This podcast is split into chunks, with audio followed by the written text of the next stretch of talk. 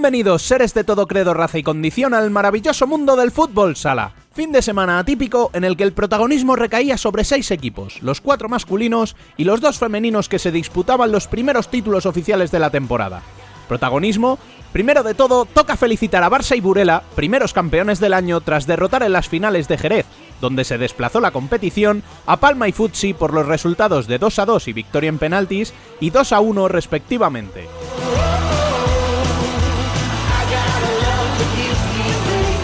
Pero no solo vivimos los primeros títulos, sino que hubo recuperación de partidos aplazados que nos dejaron a Rivera Navarra como séptimo clasificado para la Copa de España de Jaén y a Sala Zaragoza clasificadas para los cuartos de final de la Copa de la Reina. De todo esto, del resto de la jornada y con invitados de excepción, arrancamos ya nuestro vigésimo programa de la temporada.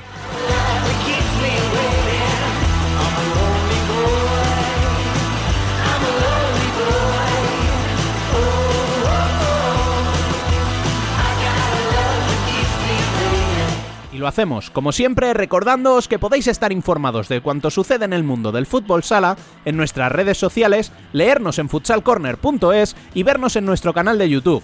Además de participar en el mejor debate en nuestro canal de Telegram. Al habla, una semana más, Rubén Robles. Sed todos bienvenidos a Futsal Corner, una visión global del fútbol sala.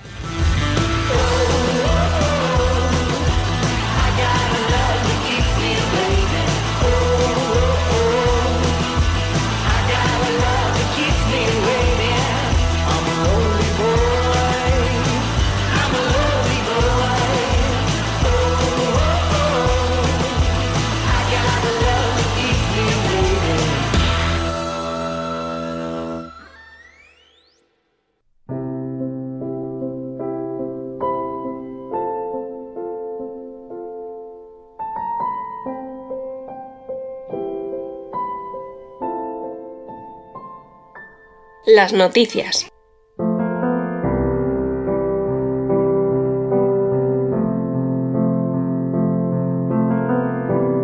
En la Supercopa masculina, como ya adelantábamos, protagonismo para los culés que se deshicieron de Movistar Inter en semifinales por 3 a 1 y de Palma por penaltis. Tercer partido de la temporada entre ambos y los isleños siguen sin conocer la derrota ante los culés, pero de nuevo la suerte les fue esquiva y tras derrotar a El Pozo Murcia por 4 a 2 no pudieron sumar el primer título de su historia y por un global de 3 a 2 desde los penaltis, el primer título de la temporada vuela a la ciudad condal.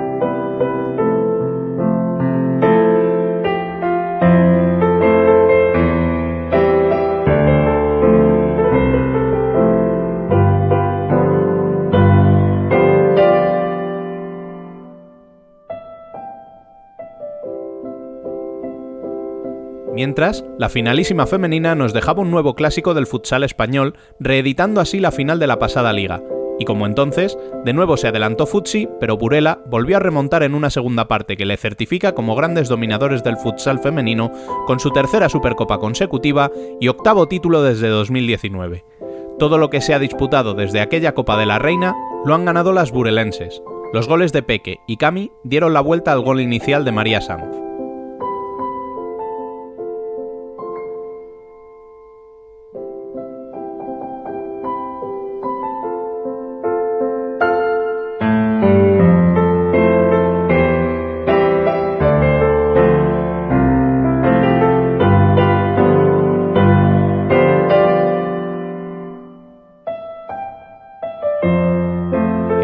Resto del fin de semana, destacó la recuperación de varios partidos en cada competición, con sorpresas y un nuevo integrante en la Copa de España 2022, Aspil Jumpers Rivera Navarra. Los de Pato se impusieron en el duelo ante Córdoba Patrimonio por 6 a 4, que les coloca matemáticamente como equipo copero. En el resto de aplazados, Football Emotion Zaragoza sorprendió en Cartagena con un empate a 5 in extremis, mientras que Betis se reencontró con la victoria mucho tiempo después, con un 2 a 1 ante Xota que deja a los de Arregui con pocas opciones de clasificar a la Copa, a la que se quiere reenganchar un Industrias que apenas tenía opciones, pero que con tres victorias consecutivas, la última este domingo por 2 a 0 ante Manzanares, mantiene viva la esperanza. Entre estos dos equipos, Inter, Córdoba y Levante, estará la última plaza.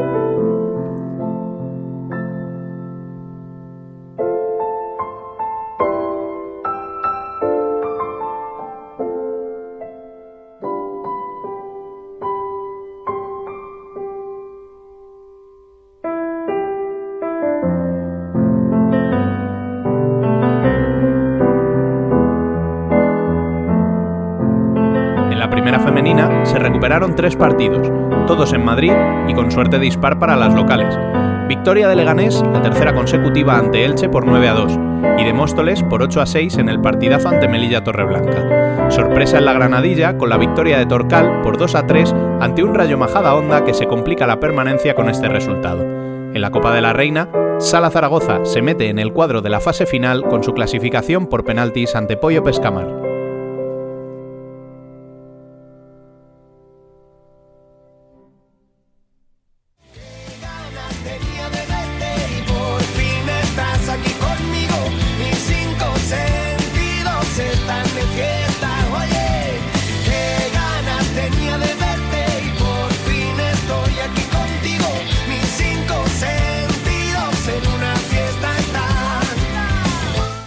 Debate.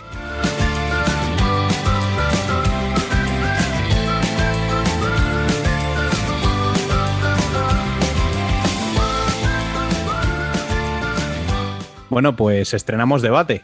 Y lo estrenamos porque es el primero en el que no vamos a tener que vaticinar. Y por tanto, no vamos a equivocarnos, en teoría.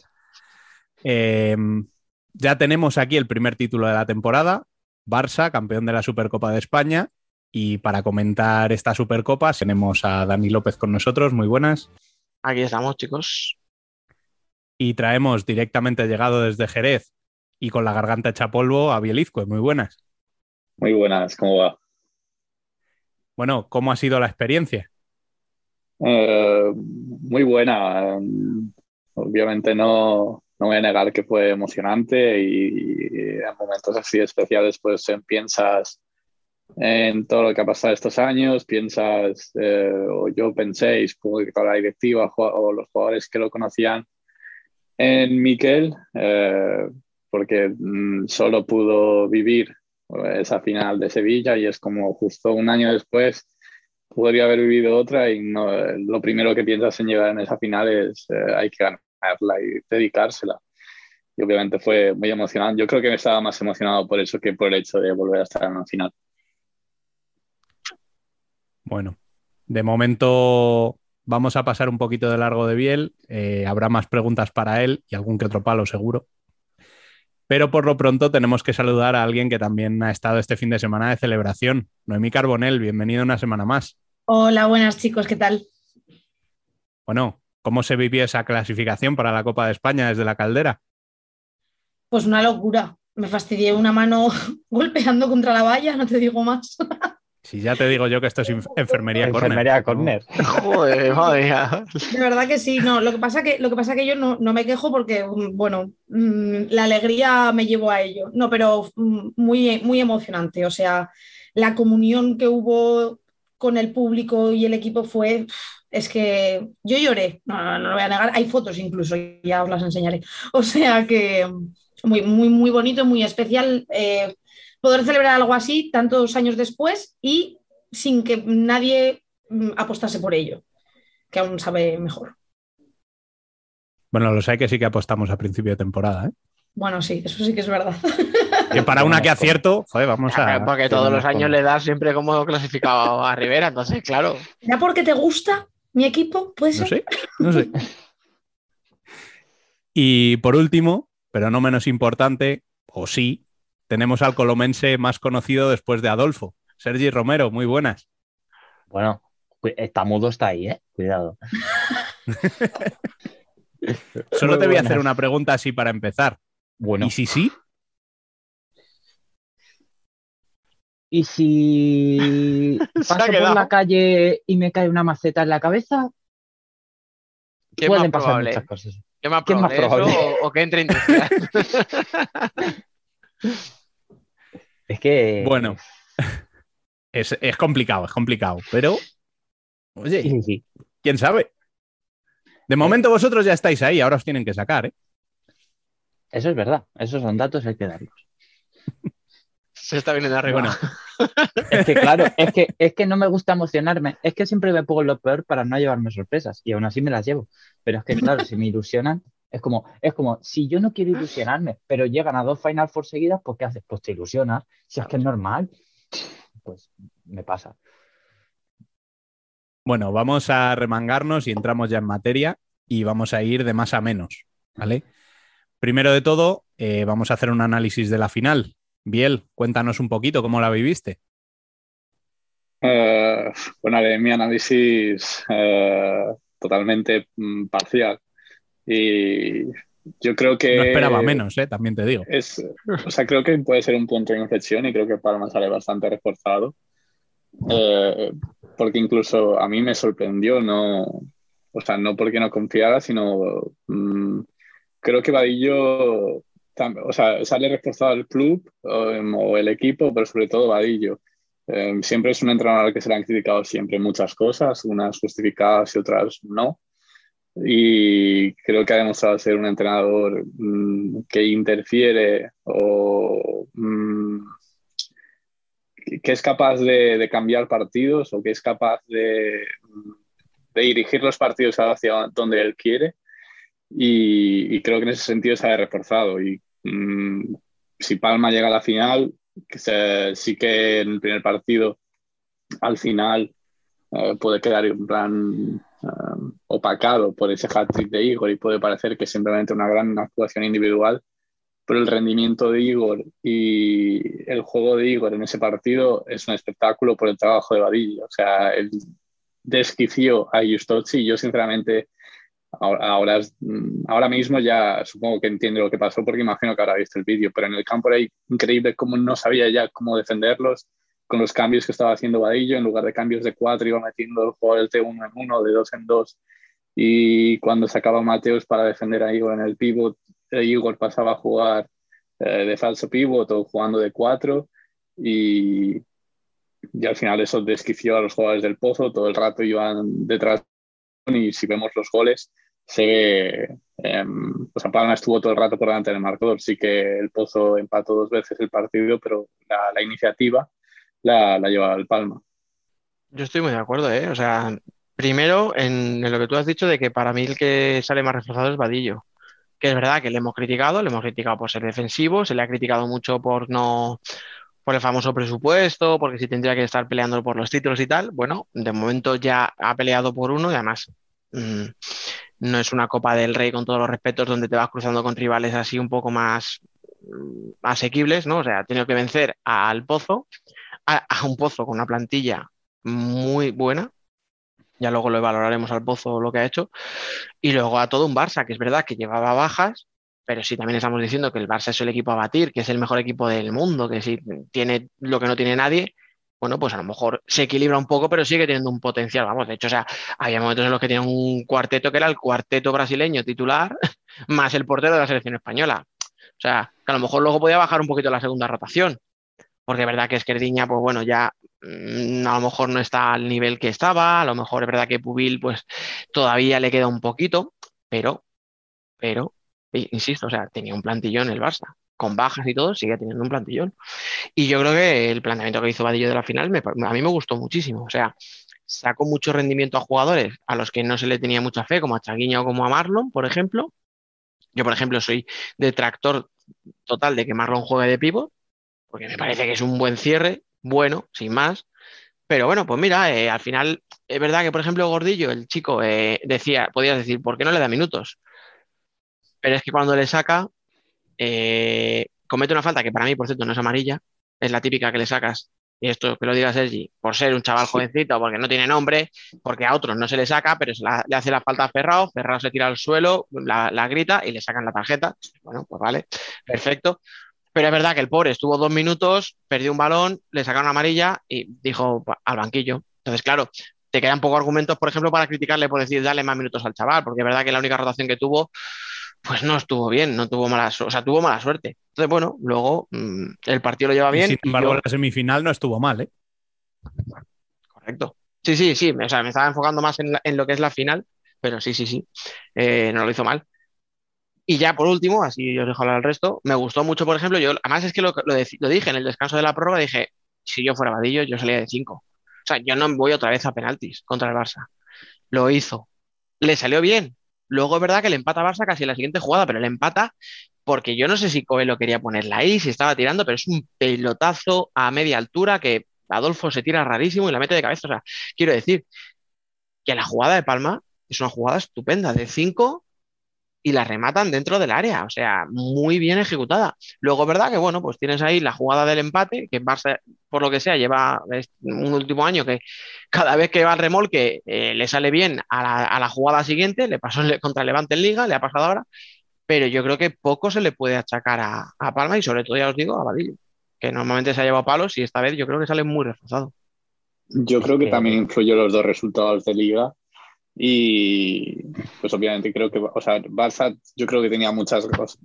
Me refiero en los últimos minutos y a lo mejor esas ganas de, entre comillas, venganza, porque si, miramos los enfrentamientos incluso directos o las partidas de ajedrez que estamos hablando entre Vadillo y Velasco, eh, sus últimos cuatro enfrentamientos los ha ganado Vadillo, porque los, mm, los más antiguos son los dos de playoffs, no recuerdo el año, pero su último año en Inter eh, que fue 2-0. Hacía, hacía falta recordarlo, ¿no? Sí, sí. Y, Muy necesario, luego los últimos son los de, los de Liga de este año.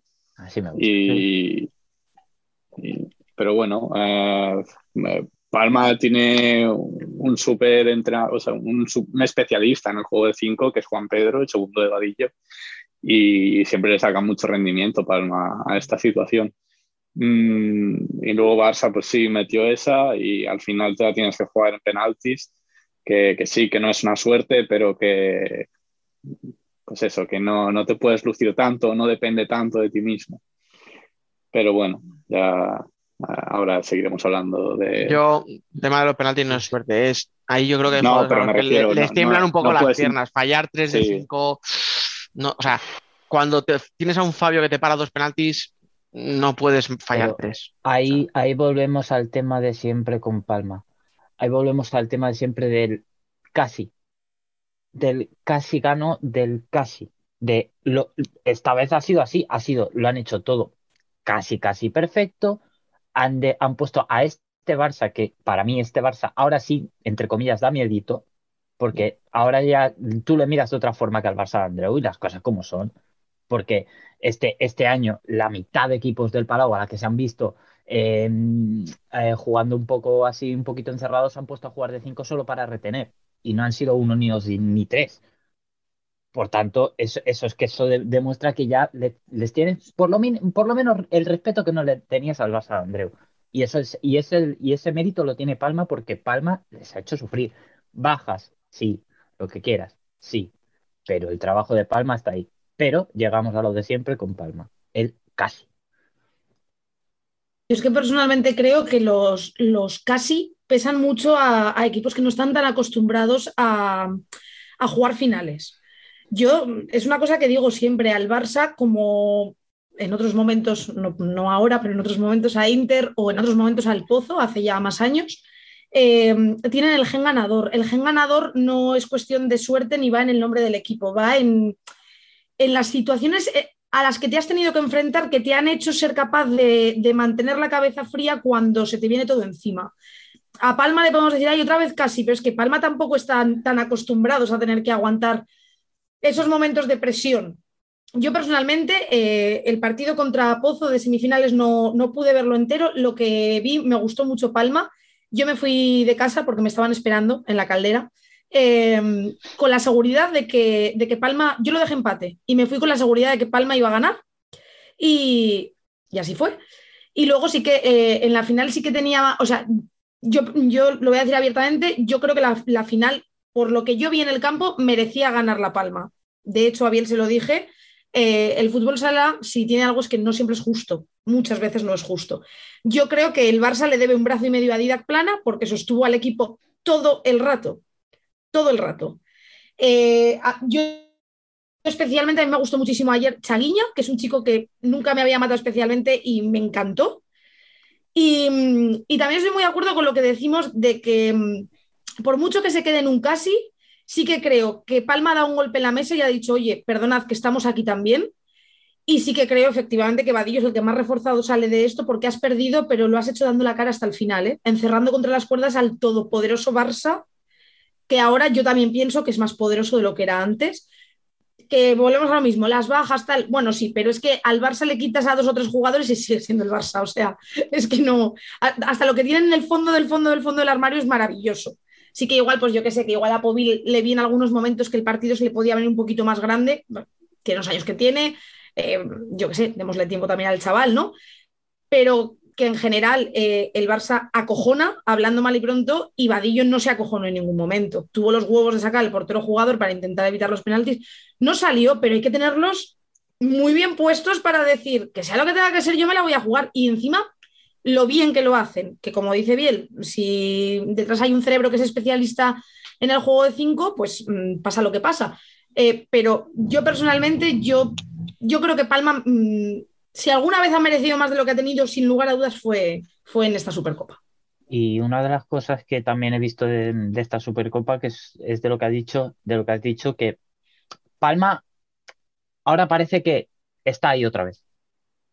Es como, ya no lo teníamos en cuenta, ya como, como hay ya tantos equipos en el, en el meollo de decir, se ha, se ha esparcido tanto la cosa, de no haber casi un dominador claro que no sea Barça, de que siempre llegaban los cuatro, igual los cuatro mm, a las semifinales y final y tal, que como, como que de Palma nos habíamos olvidado un poco, de decir, de, de, meterle esa presión de Palma tiene que ganar un título.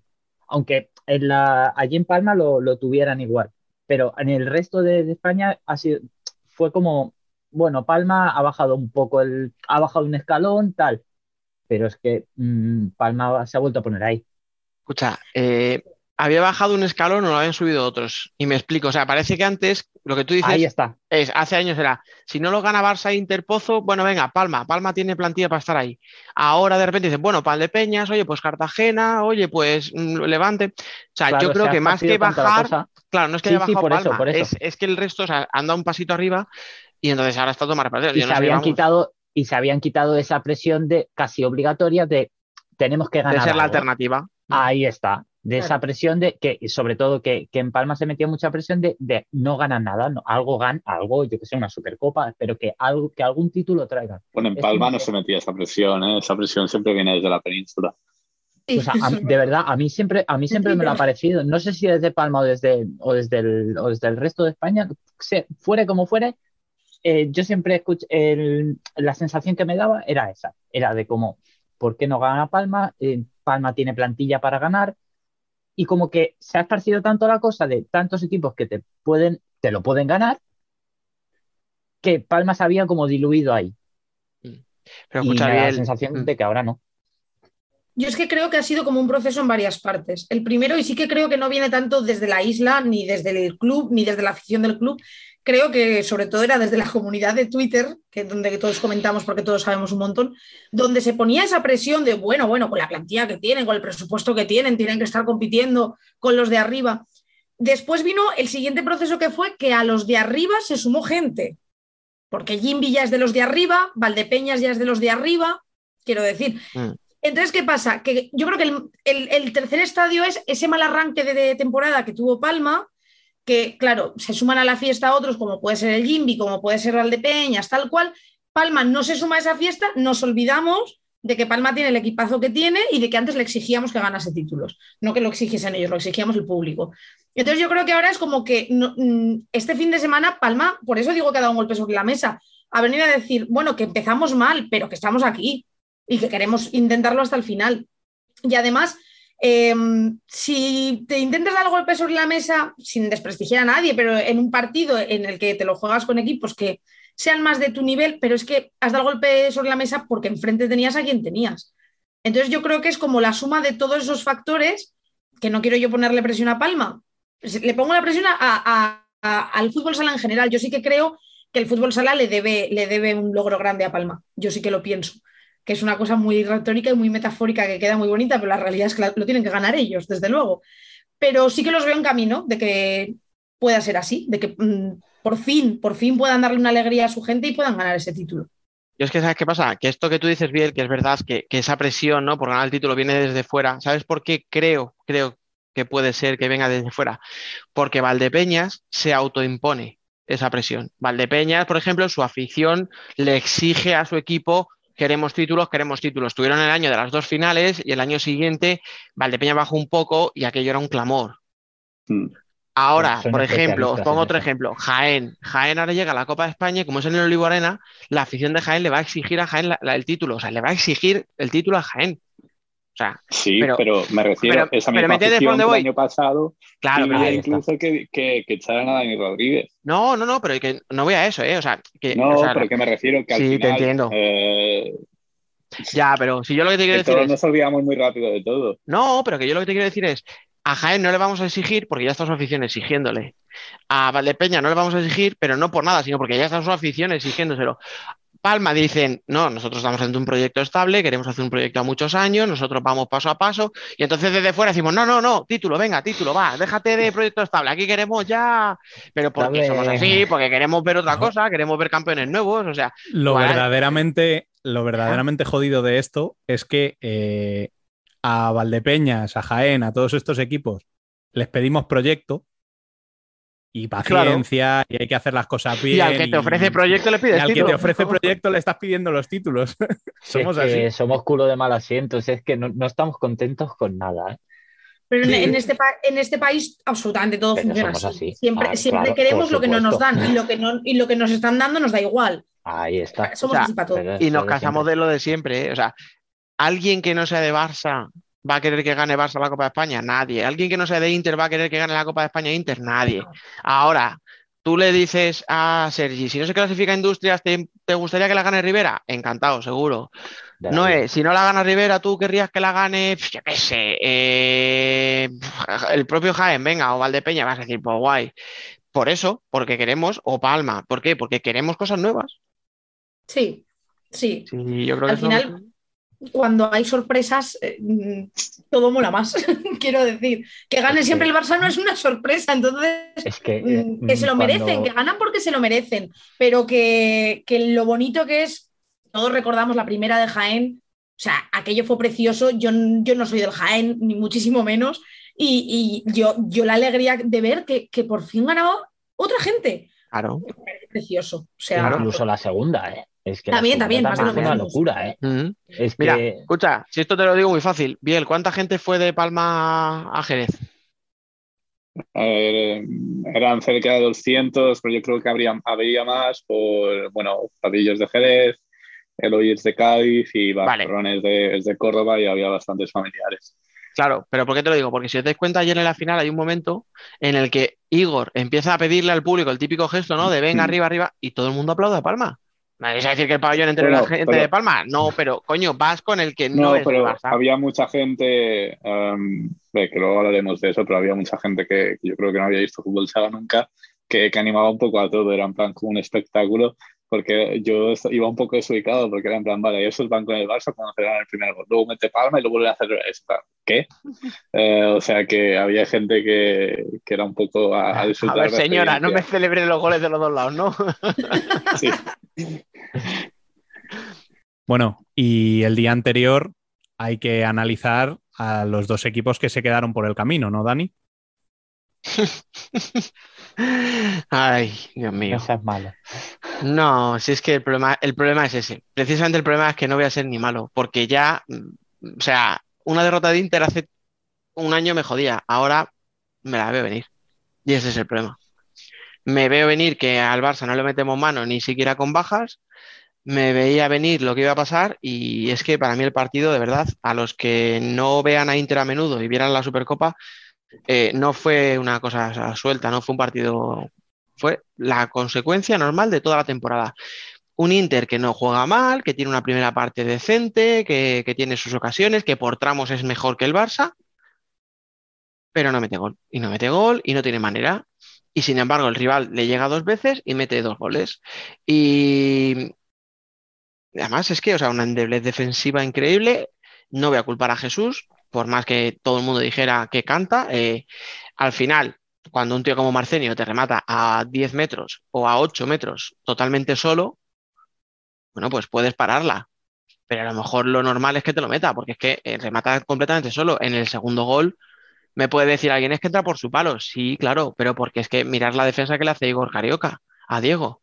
Está a dos metros de él y le concede todo el carril. sea, que Diego no es manco, tío, con la zurda. Claro, luego no, es que, ah, es que claro, esta se la come, hombre, pero vamos a ver, mira en qué circunstancias le, chutan, ¿sabes? Entonces, bueno, pues es que lo que os digo, eh, muy endeble en defensa, falla mucho, luego en las segundas partes se viene un poquito abajo, o sea, no os imaginéis la cantidad de puntos que habrá perdido en las segundas partes. Y es que, o sea, lo que se vio es la radiografía de Inter de toda la temporada. O sea, en lo anímico se, se hunden súper fácil, no hay nadie que pegue una voz, O sea, no voy a repetirme porque es lo mismo que hemos hablado otras veces. Y el que nos escuche a menudo sabrá perfectamente el análisis porque es el mismo de siempre. Y el Barça, con todas las bajas que decíamos y jugando al tran-tran, porque no me dio la sensación ni siquiera de que apretara, se lleva el partido fácil era una cosa que era impensable. O sea, que es que estamos hablando de que hace ahora mismo 11 meses Inter le estaba metiendo un 6-1 en la Copa de España, en la final, porque se lo comió físicamente, porque se lo comió por intensidad y todo eso ha desaparecido. El por qué, no tengo ni idea, pero es un Inter súper flojo. Y dicho esto, si me permitís, enlazo con el Pozo, porque es otro equipo que parece que se le estaban aguantando un poco las hostias pero cayó en una ronda antes que Inter en la Copa del Rey, ha caído en la misma ronda de Supercopa y yo supongo que el hecho de que vaya mejor clasificado en Liga es lo que hace que, se sea menos crítico con ellos, pero la plantilla del Pozo sí es para exigirle mucho más. La de Inter está mal, pero la, la plantilla de Inter por nombre puede ser la cuarta o la quinta, pero la del Pozo es para estar segunda, yo creo que mm, me podéis discutir con el tercero, pero poco más. O sea, no creo que la bajemos. Y otro título. O sea, es otro título que se le escapa a sí. Es otro título que se le va al pozo. O bueno, se puede ser muy exigente con Inter y se puede ser muy duro, que se debe, además se debe ser, porque efectivamente se lo están, o sea, todos los palos que se les dé si lo merecen, pero creo que poco a crítica estoy yendo al pozo este año y no veo que tampoco tenga una proyección mucho mejor que la que tiene Inter ahora mismo, ¿verdad? No, pero eh, continúo yo y así habláis luego, que mi voz no sé para cuánto va a dar, pero empieza a leer. Eh, continuando con lo de Dani, eh, yo al Pozo le pongo el asterisco por el hecho de que estos tres grandes fichajes, que son Matt Rosa, um, Nani y Gadella, están en su primer año, ¿vale? Que sí, obviamente son profesionales, son prácticamente sicarios en el entre comillas, buen sentido de la palabra, que al final te van a rendir sí o sí, que son jugadores de, de fogonazos que, que, te sacan de cualquier acción. Eh, creo que habría que esperar al año que viene. Por eso no entiendo que este año se parece que termina el proyecto Justozzi. Cuando tú le has dado las manos del club, ahí me parece la cagada. Esa es la cagada del pozo. Cuando tú le has dado las manos del club, o sea, cuando le has entregado al club eh, ha pasado todo lo que ha pasado, el filial en segunda B, eh, todos los, todos los del, con proyección han terminado, están todos en Córdoba con José o, bueno, o repartidos en otros equipos de la élite. Mm, ese cambio de fichajes que ha habido, que antes con duda nunca se hacían grandes inversiones, al final se aprovechaba de la casa. Eh, ese cambio que ha habido en el pozo desde que ha llegado Justochi, no entiendo por qué ahora no se da continuidad cuando se tiene un material tremendo. Y parece que por este primer año, o, sea, me refiero a este primer año como este, este nuevo proyecto. Ya está, otro entrenador. Pues no, no lo entiendo. Mm. Y, en cuanto a, Inter, eh, creo que estamos hablando demasiado de entrenador y de jugadores y creo que hay que, eh, hay que señalar a la directiva y al director deportivo. O sea, cuando Inter cómo Inter ha ganado todo lo que ha ganado, desde que está Tino, ¿eh? me refiero. Creo que todos sabemos definir el juego, um, cómo Tino hace daño a sus rivales, cómo Tino decide, um, no sé cómo expresarlo, uh, cómo influye en el juego, cómo sabe sacarle provecho y cómo... Tino también es un entrenador que saca...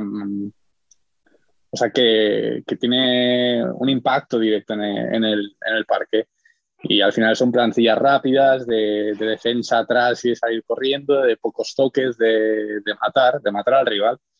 Y al final, si, tú no, o sea, si no hay una eh, comunión entre el entrenador y el director deportivo, pues ¿para qué confías en este entrenador si tú al final no le vas a traer los jugadores que, que le interesan? ¿Cuánto hace que Inter no trae un mm, brasileño bueno de estos, porque casi cada año trae a, todos brasileños en invierno. ¿Cuál ha salido bueno? Porque se les ficha. Darme un segundo, ¿no? El Sergi, porfa. Para completar lo que ha hecho Biel de lo de Giustosi, que parece que este año va a salir, eh, hoy ha dicho Quique Bonet, hoy lunes, para los que nos escuchen a lo largo de la semana, ha dicho Quique Bonet de Onda Regional de Murcia que Giustosi termina la temporada. No sé si es Mm. que por lo visto eh, había algún rumor de que pudieran echarle, pero ya el hecho de que tengas que confirmar que efectivamente acaba la temporada es que ese es su último año seguro, pase lo que pase. Es que como has dicho eso, digo, pues quería añadirlo porque justo lo he leído antes de, grabar y os dejo. Vale, yo creo que el problema del pozo, al hilo de lo que decía Biel, viene de origen. El problema viene de origen. Si tú le, le das las llaves del club a alguien como Giustosi y Gius- y Giustosi o el equipo X no te lo no te responde, como es el caso, porque ahora sí que ya le estás dando el resto y sacrificando cosas como el B, que bajando a segunda B cuando era uno, de tus pilares, como lo fue con Duda, que era más o menos lo que le mantuvo en la élite, porque en, en esa época eh, fue cuando salieron los Alberto, Darío, etc., etc., etc. Eh, sacrificas eso para gastarte más dinero para traer a gente top como este año y sigues igual. La cosa es que yo no veo como, como un atisbo de reconocer el error. De, yo, eh, yo lo que estoy viendo ahí por parte de, de Quique es como, vale, vamos a acabar la temporada. Y vamos a acabar la temporada y es cuando lo, lo vamos a echar y entonces veremos lo que hacemos. Pero es, no hay ni un atisbo de, de decir, pues a lo mejor nos equivocamos con, no nos equivocamos con el No, proyecto, pero sino, no, no puede está bien decir eso ejecutado, a mitad no de está- temporada. ¿Cómo? No puede decir eso a mitad de temporada. Es ya No, obviamente, obviamente, pero, pero no, no ahora, sino, por ejemplo, en, al, al final de la pasada. Al final de la pasada, en, en el balance de No, de que hecho, hacen todos al, los al clubes, final de la pasada ya dijeron que si no había títulos, había- eh, no me acuerdo cómo fue la frase, pero que ya, ya, ya lo dejaban caer. Sí, que que si no ya había como que se títulos, le había que- acabado el colchón, sí. Sí, Y es que, y es que es así, pero el problema es, es ese que viene de origen. Nos quejábamos, mm, bueno, nos quejábamos, se quejaba la gente mucho de que Duda tenía esa posición de que mandaba más que el presidente, pero es que llega otro de fuera y, y, y, y le das las llaves igual. Es como algo que de lo que te quejabas que pasaba, te ha vuelto a pasar. Y ahí hay un problema. Pues fíjate que yo el problema lo veo similar al que hay en Inter. Sí. Y es que lo que hay en el banquillo y lo que hay en la dirección deportiva no están en la misma onda. Ahí está. Sí, no, no. Y aquí es- sí que está claro que es la dirección deportiva. Muchísimo más que en Inter. Pero muchísimo más porque es que es, yo por lo menos, ¿eh? Pa- desde fuera, es que se ve mucho más claro de, de quién es la culpa aquí y de, que- y de quién es la culpa en Inter. En Inter tú ves jugar al equipo y pueden pasar muchas cosas, pero en, en Pozo está claro. Y más con, con la situación que tiene. Yo, yo personalmente de Inter, al hilo de lo que decía Dani, que quien no haya visto a Inter jugar eh, puede pensar que lo del otro día fue un accidente ante el Barça. Mm, mm, Rivera se midió a Inter dos veces la semana anterior. Entonces, entre eso y que en general me gusta seguir a Inter, he visto bastantes, casi todos los partidos que he podido de ellos. Y es verdad que es que yo creo que el problema en Inter es que la tónica está siendo la misma desde octubre, que empezó la liga, y no veo que absolutamente nada haya cambiado. Al final yo vi a un Barça que sin matarse la cabeza y no voy a decir que paseando por el campo, pero casi hacía daño sin pretender hacerlo. O sea, que dijeron, bueno, guardo energías para la final porque voy a tener que, su- que sudar más porque ahora no me hace falta para ganar. A Inter los veo desmotivados. La falta de gol, yo ya no sé si es una cosa mental o no lo puedo entender. Al final a mí siempre me lleva a lo mismo, a cuestionarme qué está pasando aquí, porque eh, Tino no ha llegado este año. Quiero decir, Tino ya estaba antes, con Tino ya se han ganado cosas. Sí que es verdad que yo soy de las que está muy de acuerdo con que ese año de transición en el que se pasó de eh, transatlánticos, jugadores de estos que van más allá de todo, a jugadores más humanos, pero mega cracks, se sostuvo mucho el proyecto eh, por, por Pito. Yo sí que lo pienso, pero también te digo, un proyecto no pasa de 100 a 0 por un jugador, personalmente. Y jugadores que respondían muy bien el año pasado, este año no están y no sé si se les espera. Porque es que, mm, no voy a dar nombres, pero Y- creo que es evidente. y- Aparte no, de- no, hace falta. Por eso, aparte de, sabe. De jugadores que han llegado y que yo personalmente creo que no están rindiendo como se esperaba. Nadie va a mover una ficha, nadie va a levantarla, nadie va, a, dar cuatro gritos y a cagarse en todo para apretar las tuercas. Y en cuanto al tema del pozo, eh, yo necesitaría un especial solo para hablar de lo que pienso de Giustochi. Entonces, como no lo tengo, eh, voy a intentar ser breve. Eh, lo dije el primer año suyo, no, no me gusta como entrenador. Eh, sí, eh, ganó un mundial, ¿no? Con la selección argentina. Vaya selección, ¿eh? Tenemos jugadores de la leche, las cosas como son. Enhorabuena a todos ellos, porque a veces el mérito no solo es de quien se sienta en el banquillo. Creo que en el Pozo ha demostrado usurpar el club desde los cimientos, una vez usurpado, destruir absolutamente todo aquello en lo que se basa el proyecto del Pozo, y nadie le ha parado los pies. Cuando creas un monstruo, el monstruo se te come. Y eso es así. Aún está a tiempo de callarme la boca y ganar algún título este año. Si no se va en blanco. Y habrá ganado con el Pozo de Murcia los mismos títulos que yo. O sea que, a ver, a y ver. los, que- y los mismos que Industria. Es que de verdad, o sea, yo lo que no puedo soportar son entrenadores, jugadores, lo que sea, no, no hace falta ni que sean del mundo del fútbol sala, que parezca que cuando hablan sientan cátedra, que ellos tienen la llave de- del conocimiento absoluto y de lo que de verdad hay que hacer. Demuéstramelo en la cancha. Tienes un equipo que vale un dineral, que probablemente sea el segundo equipo más largo, o sea, más caro de la, de la primera división española y uno de los más caros de- de- del fútbol sala, por lo menos europeo, que es del que entiendo un poco. Eh, has ganado, no sé, lo mismo que Santa Coloma, Rivera, Sota. Y A sin hacer tanto espaviento. Mm, Eh, a el mejor- ha ganado dos Copas Cataluña. eh. Cuidado. Perdón, ni una Copa Navarra al Sota, efectivamente. El sábado parió. Es Escucha, verdad. eh, Entonces, no, no voy a decir más que, que lo siento porque hay jugadores del Pozo que, a los que admiro mucho y que me, me gustan muchísimo, que el club en general, yo siempre lo he dicho, mm, el primer partido en el que yo me volví loca con este deporte hace muchísimos años, demasiados, eh, fue, contra- fue el Pozo de Murcia, un Rivera Navarra Pozo de Murcia en Tudela. Eh, yo me enamoré de ese equipo, me enamoré de muchos jugadores de, de entonces. Eh, me da pena en realidad lo que ha pasado. O sea, que puede sonar a que me estoy metiendo con el club y no, lo siento por ellos y por su afición. Es un club que me encanta, es un clásico de, de este deporte, pero lo que vengo a decir, eh, menos sonrisas y más demostrar que de verdad vales tanto como dices.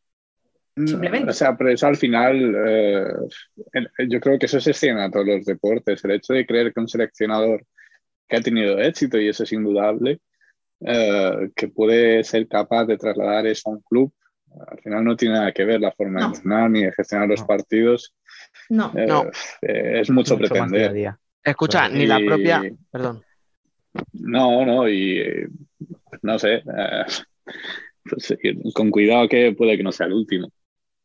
No, yo iba a decir que ni la propia na- nacionalidad. Es que, o sea, tú eres argentino y tú tienes jugadores argentinos y tú tienes un sentimiento, un arraigo, una cultura y que tú sabes que a Claro. tus jugadores les vas a dar algo emotivo, un grito, un ánimo, un tal, un chicos, hacerlo por vuestro país, por vuestras familias, y te salen tíos como Cucholino, como Borruto, como Taborda, que se comen, los, o sea, que te muerden los tobillos de lo- Literal. del rival. Sí. Claro. ¿Qué pasa?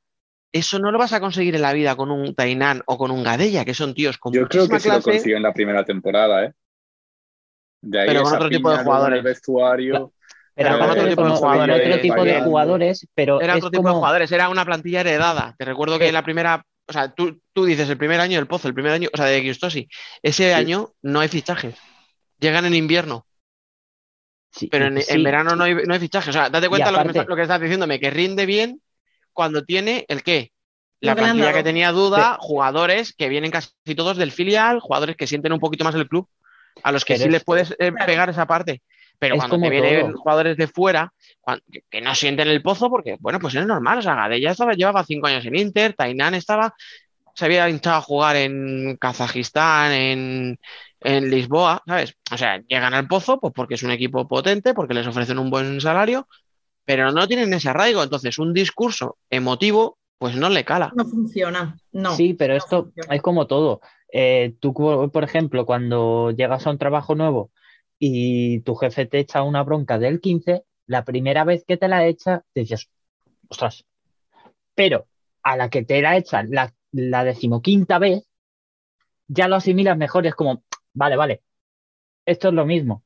Tú a, a la primera que he visto, si pegó cuatro gritos y tal, la primera temporada dijo, se, te, te activas. Pero ya a la que te la mete la decimoquinta vez, no es lo mismo. Y, y todo ayuda al, al- a lo, lo que ha dicho Dani del sentimiento de arraigo. Y, y al no ver ese sentimiento de arraigo y el, el efecto provocado por, por el continuo, porque siempre llama a lo mismo, al, al sentimiento, al dejarlo todo en la cancha, pues. Y, y, por ejemplo, te voy a hacer daño, Rubén, pero es, es el mismo eh, efecto que, por ejemplo, me transmite ahora mismo el Cholo. ¿Cómo empezó Bueno, el Cholo? eso- El Cholo empezó que se los resultado. comían a, a- a bocados eh, en, en el campo. ¿Qué pasa ahora? Pues que so- van sobreviviendo. Pues esto es igual. ¿Qué es un cholo? ¿Se come? ¿Qué es eso? Yo, yo personalmente Salas. creo, yo, yo personalmente creo que el problema aquí viene de muy atrás, me refiero. Efectivamente, yo creo que cuando mejor hemos visto jugar al Pozo de Giustochi es con una plantilla que no conformó él y que no unificó él. Eh, creo que ha tenido y tiene jugadores con los que es imposible que tu afición y el mundo del fútbol sala en general no te reclame que hagas más.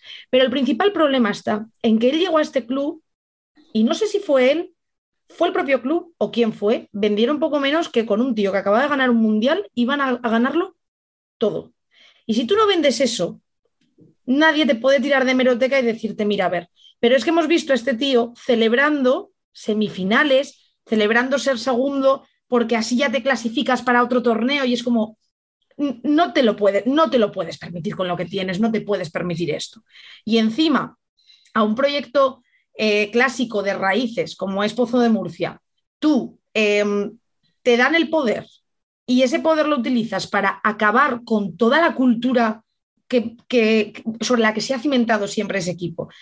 Mm, Cargándote, ya no es que te cargues al filial, es que, es que estás anulando las posibilidades de ascender hacia arriba a los chavalillos que llevan toda la vida mamando Pozo de Murcia.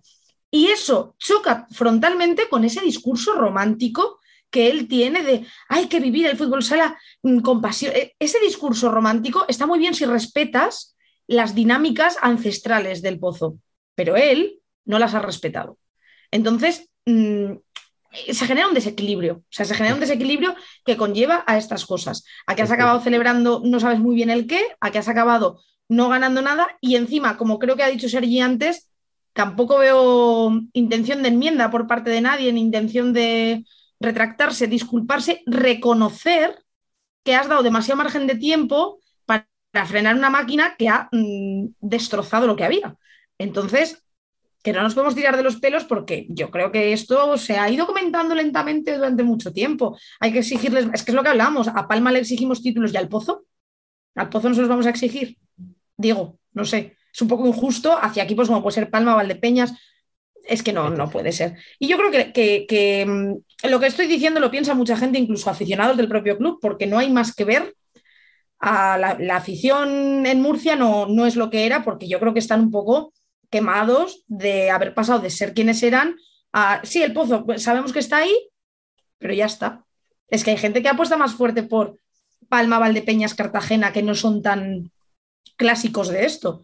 Sí. Entonces, se veía venir el día contra, el día contra Palma, lo poco que pude ver, eh, a Cristo le faltó saltar al campo y ponerse a jugar él, porque estaba, porque es que no sabía ya qué hacer. Cuando no tienes ideas, es por algo.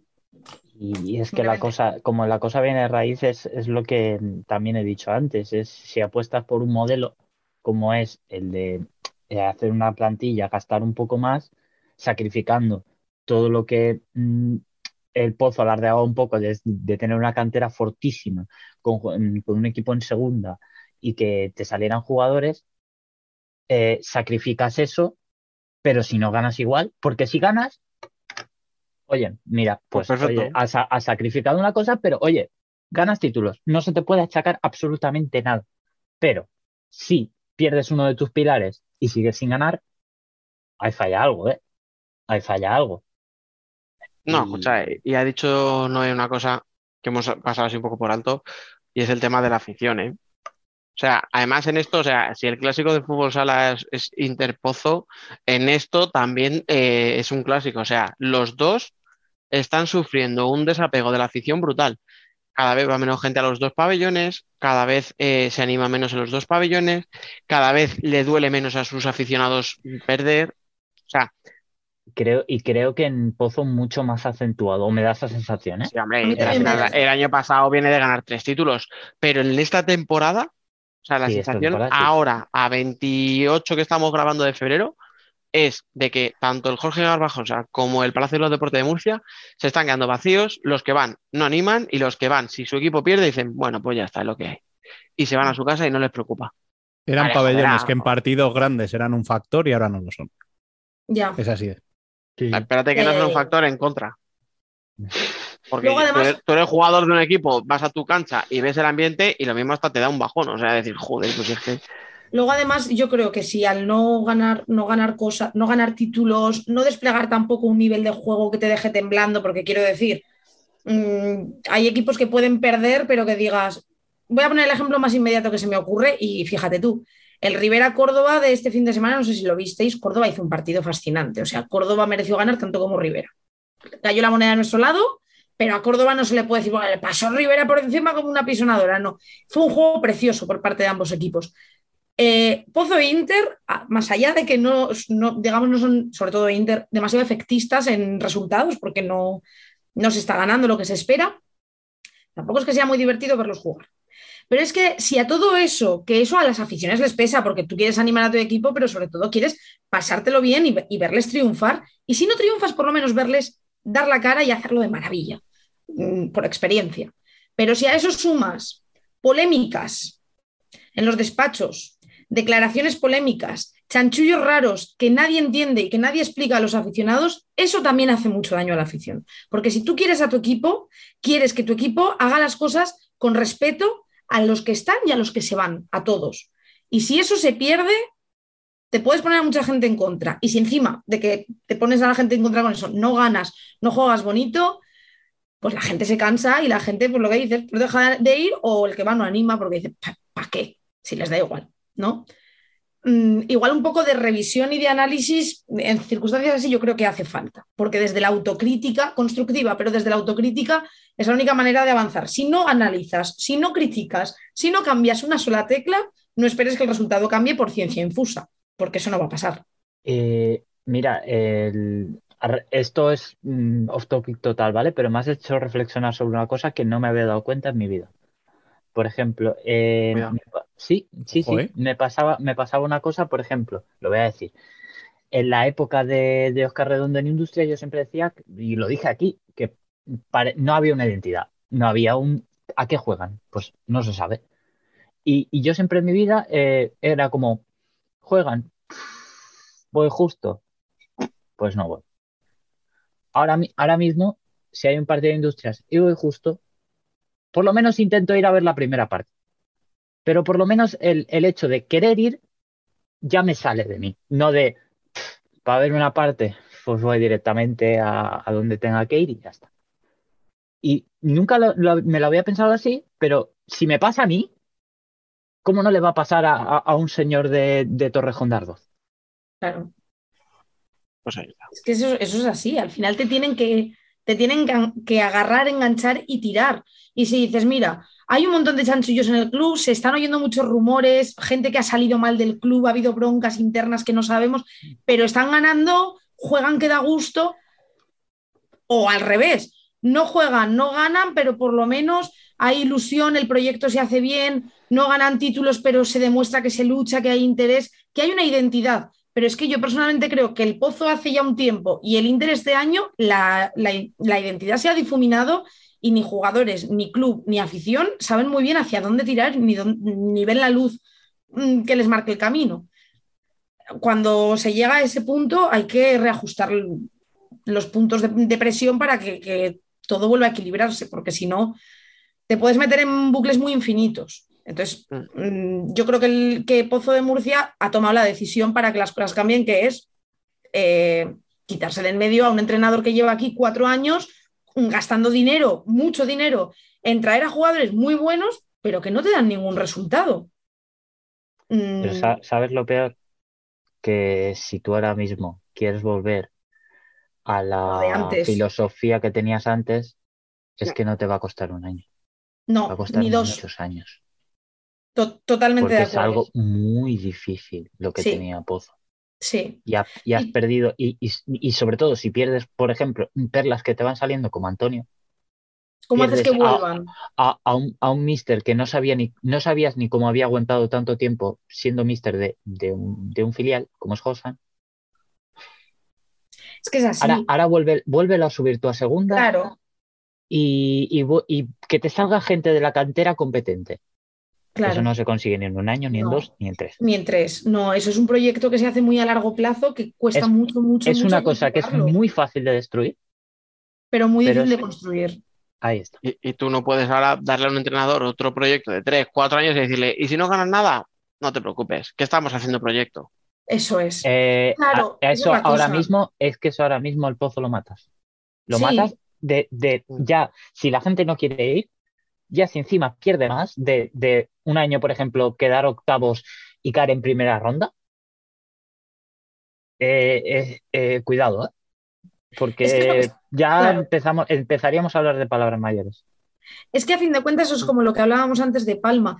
Palma siempre lo ha dicho, que su intención no es venir a ganar, es, es crear un proyecto serio, a largo plazo, bien fundamentado, que sea potente, como que los títulos pueden llegar. Y, creo que como Palma, la mayoría de equipos de la primera división española pueden permitirse hacer eso. El problema de Pozo es lo que hablamos, después de cuatro o cinco años sin ganar nada, puedes de- que venga un tío nuevo y decirle, bueno, como al anterior no le metimos presión, a ti tampoco, colega. Otros cuatro años en blanco. Bueno, ya, ya volveremos a la senda del triunfo, que no pasa nada.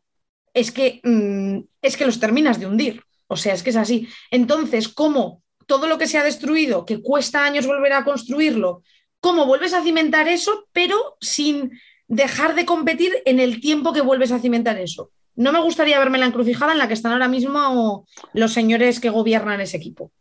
Bueno, y aunque la actualidad de la Supercopa nos comía un poquito hoy, eh, tenemos por supuesto que hablar de la liga y de ese 6-4 de Rivera ante Córdoba que les clasifica para la Copa de España seis años después. Noé, nos has contado un poquito al inicio, pero cuéntanos ahora cómo fue el partido, por favor, danos un poquito más de envidia. Bueno, yo creo que el partido fue, eh, pensándolo en frío, ¿eh? en el momento no lo viví de esa manera. Yo creo que fue como un homenaje guay al fútbol sala, porque se vio dos equipos que iban a tumba abierta, que, que los dos querían, querían lo que querían y que hay veces que cuando dos equipos se juegan mucho, eso frena a ambos y se nota el miedo y te puede salir un partido parado, aburrido, en el que parece que nadie se atreve a dar un paso adelante. Aquí fue al revés, yo creo que dijeron, de perdidos al río, eh, a tumba abierta los dos. Eso nos dio un partido precioso. eh, creo que el ambiente de la caldera, de verdad, es que dudo que por la tele se pudiera apreciar lo que fue aquello. Fue espectacular. No recordaba yo una entrada así y un ambiente así, no sé la última vez. Y mira que el ambiente no, no falta nunca en la caldera, que también es verdad que estamos habituados a, a hacer mucho ruido. Pero lo del otro día fue increíble. Las, peñas en concreto eh, estuvieron cantando desde el calentamiento hasta mm, una hora después del partido sin moverse del sitio. O sea, increíble. Eh, el club pensó muy bien las cosas. Eh, cada socio teníamos una entrada más barata para poder llevar a un invitado. Y las entradas eran a 5 euros. Eso en Tudela suele ser impensable. Entonces, claro, eso movió a mucha gente que habitualmente no va al fútbol sala. Allí había como muchas caras de gente que conoces de Tudela que dices, este no suele venir yo ya he venido. Entonces yo creo que fue la suma de todo. Sobre todo creo que, que eh, hablando con Pato, eh, me lo decía, lo dijo también en rueda de prensa, eh, Rivera viene de hacer un mes muy bueno, las cosas como son, y eso te ayuda mucho mentalmente. Ganas en Levante remontando, yo creo que nadie contaba con esos tres puntos, eh, ganas a Inter en Copa, a los tres días le ganas en Liga, remontando las dos veces. Entonces yo creo que moralmente eh, ganar a equipos que sí, que ahora mismo Levante e Inter están por debajo de Rivera, pero que en líneas generales, por presupuesto, por plantilla, son equipos superiores a ti, creo que te da una fortaleza mental muy grande. Luego creo que también ayudaba mucho el hecho de que, aunque sí que empezábamos ya todos a decir, hostia, que si ganas te metes en la copa. Em, los aficionados siempre hemos tenido muy claro que el objetivo del Rivera no era este, que como dijo Pato, es un premio. Y si, si podemos tener el premio, mejor, pero no es una obligación. Y yo creo que también eso te libera mucho mentalmente, porque nadie, nadie, si el otro día Rivera pierde y se queda sin opciones de copa o tal, absolutamente nadie les hubiera recriminado nada a estos chavales. Tenemos una plantilla la más joven de la primera división, uno de los presupuestos más bajos de la primera división y vamos séptimos. Es que, ¿qué les vas a recriminar? Es que es así. Es que tienes a un chaval de tercera división de 17 años, a tres chavales de 19, 20 años y a un chaval que tiene 22. Que sí, que luego para compensar tienes a tres o cuatro muy veteranos, pero que estás haciendo magia con chavalines. Y además haciéndolo bonito, porque de verdad, que no es porque sea mi equipo, que es que el Rivera juega bonito, que es que el Rivera te entretiene de verdad. Y hoy en día en el fútbol sala nos hace falta gente que entretenga. Entonces yo creo que se sumó todo, el quitarse presión de encima de decir yo no le debo nada a nadie si llego al premio bien, sino también. Em, la afición muy volcada en acompañarles, fuese lo que fuese, pasase lo que le pasase, acompañarles y que vienes de sumar eh, un último mes muy positivo. Mm, salió redondo y la alegría fue inmensa, eh, hubo gente llorando, no fui la única, había más gente que lloraba. Eh, los abrazos, o sea, yo de ese día me quedo con los abrazos y me quedo sobre todo con el gesto de Pato, porque mm, yo creo que empezamos como a ver normal las actitudes de Pato con estas cosas, pero por favor, yo no quiero dejar de ponerlo en valor. Acaba el partido, los reunió a todos en el centro del campo, pusieron las manos antes de hacer su grito de guerra, nada más acabar, les dijo algo, no, sé el qué, gritaron dos tres Rivera, todo el mundo se puso a aplaudir, los jugadores empezaron a saltar, a abrazarse. Y aparecieron dos directivos con un montón de camisetas que habían hecho, muy chulas, en las que pone, eh, volvemos a estar entre los mejores. Y Pato les dijo a todos, os las ponéis y desde este punto del campo, la vuelta al ruedo a saludar a toda la afición. Estuvieron 10 minutos dando la vuelta al campo. A los que estamos a pie de pista, la grada alta no, pero los fondos y una de las gradas están a pie de pista. Eh, nos chocaban la mano, eh, con los que tenemos más relación, yo, yo que tengo más relación con alguno de ellos, nos dábamos abrazos. Yo me quedo de verdad con ese gesto de pato, con el momento en el que han ganado, que los goles los han metido ellos, decir no, ahora dar las gracias a quienes os han acompañado hasta aquí, que son importantes, la afición. Y yo me quedo con eso, con los abrazos tan bonitos que me di con familia, amigos, con jugadores con los que tengo una relación bonita Em, con gente de la directiva y con que mm, creo que las cosas se saborean el doble cuando vienes de pasarlo mal un tiempo. Y Rivera en los últimos años, no voy a ser yo ni creo que nadie quien le recrimine que en los últimos años no se haya luchado por Copa, no se haya luchado por playoff, no nos importa. Pero es tan bonito cuando vuelve a suceder que mm, yo creo que no sé, se, se saborea el doble. Entonces fue increíble. Luego a nivel de juego, bueno, hubo polémicas. Yo no me enteré, en el momento me enteré, porque desde donde yo me siento no lo vi. Me enteré al día siguiente leyendo Twitter y yo, pero ¿qué ha pasado? Yo por las imágenes que he visto creo que los árbitros se equivocan, igual que creo que se equivocan expulsando a Pintiño a 20 segundos del final, igual que creo que es que echaron a Ferran del banquillo, a Ferran, que no lo han expulsado siendo jugador. el violento Ferran. Ferran, como, como es tan, tan agresivo el muchacho. Entonces, yo personalmente creo, y no es la única actuación polémica de este fin de semana, creo que los árbitros se vieron sobrepasados, no sé si por el partido que era, que era como muy clave para lo que venía, si porque la grada achuchó muchísimo, lo cual le, todo el mérito para la grada, no sé qué fue.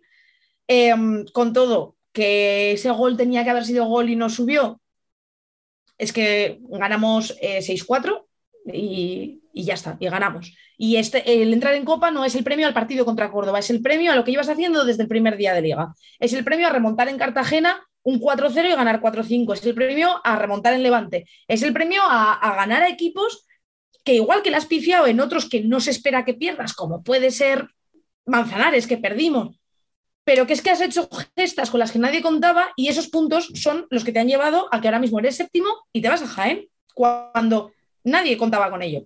Entonces, alegría, alegría, Jaén, Jaén. Tiene que ser guapo eso de clasificarse una copa, ¿eh? Bueno. Bueno, espérate que ahora voy contigo, no te preocupes. No, yo quería ir antes con Sergi, eh, pero no como, como industria, es lo último que comentaba Noé. Eh, hablamos del bajón de, eh, del rendimiento de los jugadores españoles, no sé qué. Mm, yo creo que también la federación, cuando quiere hacer algo, lo del tema arbitral y tratar de regularlo de alguna manera y mm, no sé, al final eso también condiciona el juego. Eh, al espectador, pues obviamente no, le gusta ver eso.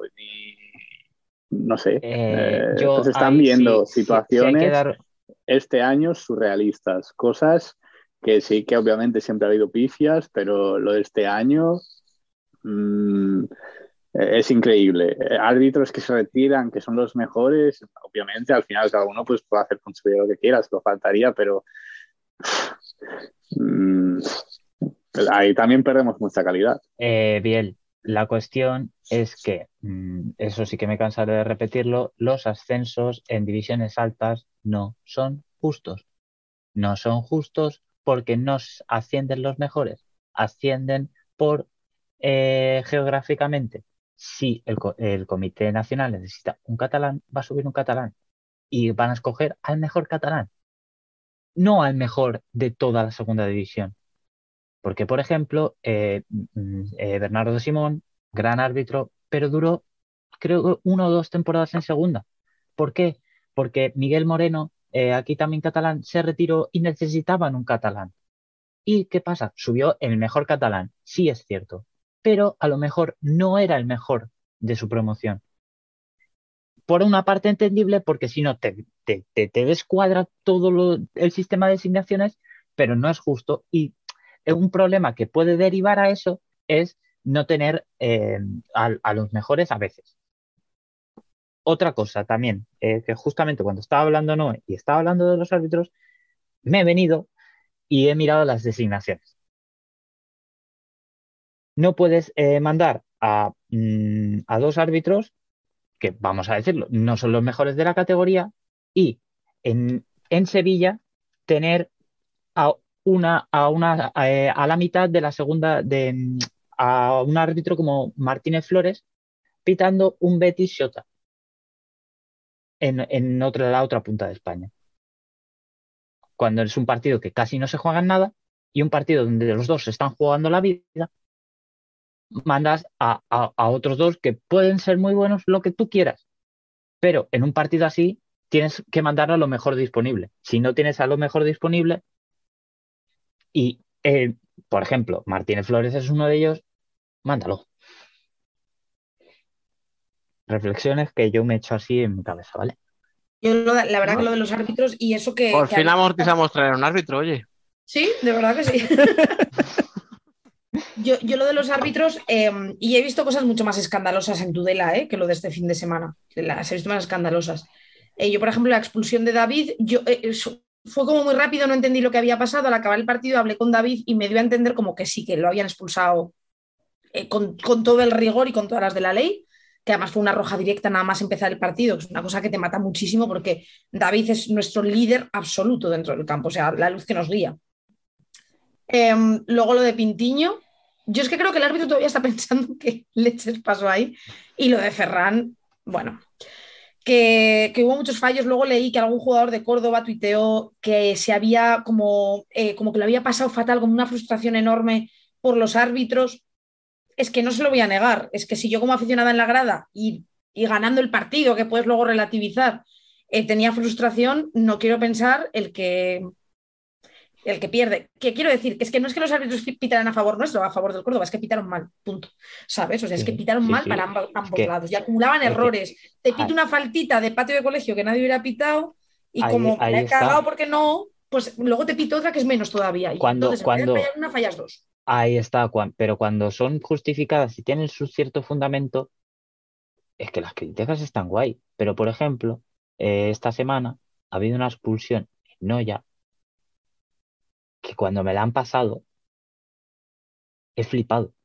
Porque un poco más y matan al pobre árbitro, entre comillas, cuando lo había hecho perfecto. Una, una roja, eh, van en una contra, portero jugador, eh, portero, eh, un jugador en la portería y otro delante. Y es un 2 para 1 con el chaval de detrás. Dijimos un 2 para 2 sin portero. ¿Qué pasa? Que el chaval que viene por detrás lo agarra. Es roja directa, ocasión manifiesta de gol, porque hay igualdad de, de jugadores con portería desguarnecida. Al árbitro casi lo matan, porque, porque saca roja directa que está bien sacada. Pero ahí nos vamos, que cuando hay, cuando hay aciertos, aún así los matamos, pero cuando no los hay, eh, entonces ya es un descontrol. Por, a mí me refiero de que no hay un, un de estos. Se, ya, ya se nota cuando se falla, pero cuando se acierta ya es que es como, mm, vale, ¿qué queremos más? Pero, pero eso, Sergi, viene, viene mucho del desconocimiento del reglamento que tenemos. Bueno, eso, Eh, eso es- la gran a mayoría. ver, eh, sea. sí, que una vez cada dos semanas me están diciendo que las manos no son acumulativas. A ver, o sea que, Ya. ¿vale? ¿Vale? Vale. Por tanto, eh, a partir de ahí, que a lo mejor la designación no era la correcta, yo de mi punto de vista creo que no. Y a partir de ahí, todo lo que puede derivar eso.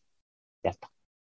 Ahí Yo sobre es todo- mi punto de vista y lo que te yo Yo Bueno, sobre todo. vamos, vamos a ir, yo creo, a, a un tema un poquito más eh, alegre. Porque... ¿Seguro? bueno, yo creo que de momento sí, veremos a ver cómo acaba, pero de momento, porque Ha habido- ha habido- Rivera, Rivera ha celebrado este fin de semana eh, con todo el merecimiento, aunque lo tenía ya prácticamente hecho. Eh, pero es que uno, que lo tenía casi imposible, tanto como ese 1% que les daba bien en la famosa tabla de Excel, era 0,3. Industria Santa Coloma. Y con tres victorias consecutivas y los pinchazos de Shota, se está reenganchando a la pelea. Primera pregunta, Sergi. Lo primero de todo, ¿cómo fue el partido de Manzanares? Cuéntanos un poquito. Eh, la primera parte igualada a pesos, hubo tramos donde Manzanares mm, se lo comió, hubo tramos donde Industrias mereció marcar y sobre todo Industrias falló mucho. Industrias, pues como ya más o menos la tónica de la temporada es eso. Eh, partido justo, sí, que a lo mejor eh, si hubieran empatado no pasa nada, porque los dos goles son seguidos, son eh, jugada y jugada, gol, 2-0. Y ya Manzanares se queda como, y ya cuando ya no dan, no reaccionan porque ya Industrias ya está colocado bien y, y ya no. Pero es un partido donde si se empata o, se, o gana Manzanares, no hubiera sido dramático. Al quita la cuestión. No ha dicho eh, con Rivera. Rivera ve eh, el- la Copa como un premio, como un nos hemos clasificado, van sin esa presión de tenemos que clasificar para Copa tal. ¿Qué ha pasado cuando Industrias ya lo han desahuciado? Que los jugadores han hecho, venga, va, pues vamos a ganar. Y tres seguidas. Y creo que eso aquí en Santa Coloma, creo que es un error. El pensar en tenemos que clasificarnos para la Copa es un error.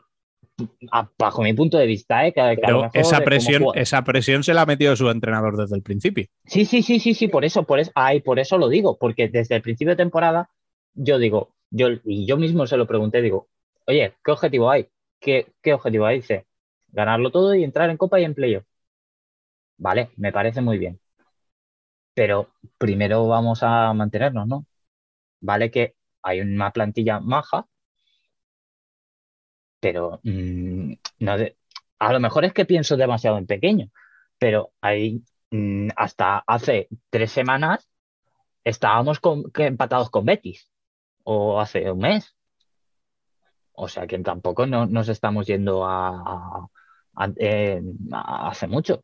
Pero a la que se han quitado esa presión de hay que clasificarse para la Copa, para la Copa, y cuando ya han dicho están fuera, 0,36% puede ser. Bueno, total. Que el, cuando ya han dicho, vale, Industrias está fuera, y yo mismo dije, bueno, Industrias está fuera ya, ¿no? Y es cuando empe- han empezado a ganar tres seguidos, pues no quería pensar mal, pero es que me están haciendo pensar mal. Escucha, solo una frase. Eh, el mito es un tío súper competitivo y él no entiende otra cosa que no sea luchar por todo y le da igual que te llames Industrias, que Barça, que tal. Pero viendo lo que ha visto, a lo mejor no debería cambiar un poco la táctica y dejar de presionar a la plantilla pidiéndole objetivos y tal, porque lo que estás diciéndome es, el entrenador decía que tenemos que ir a por la copa y el equipo no terminaba de rendir. El equipo se ve fuera de la copa y de repente se relaja, juega mejor y gana partidos. Oye, que está muy bien ser competitivo y querer que tu equipo gane, pero lo mismo tienes que decir, oye, pues a lo mejor hay que aflojar un poco. Sí, no, no, es que yo, yo lo veo así, por, por lo menos desde, desde fuera, yo es como, hay cosas que no, que yo no estoy en el vestuario y yo no estoy dentro, por ejemplo, ¿por qué siempre Cali defiende como último hombre de cinco? Cosas que yo no estoy emoción. dentro y yo no y yo no nunca entenderé. Solo lo sabrá Javi. Y, y además que siempre, ¿eh? que no es que una vez, no, no, en, todo, en todas, fijaros, o sea, cuando Bueno, antes, de que, contra, antes de que fijaros. te enemistes con el resto de la plantilla que te veo venir, eh, dejando, dejando a un lado eh, los números y las posibilidades que nos daba Biel en ese Excel y en esos tweets que, que hizo la semana pasada, ¿qué te dice el corazón? ¿Os metéis en copa? ¿O os vais a quedar Eh, con la miel en los yo, labios otro yo año ahora mismo soy más del Betis que el Palmerín.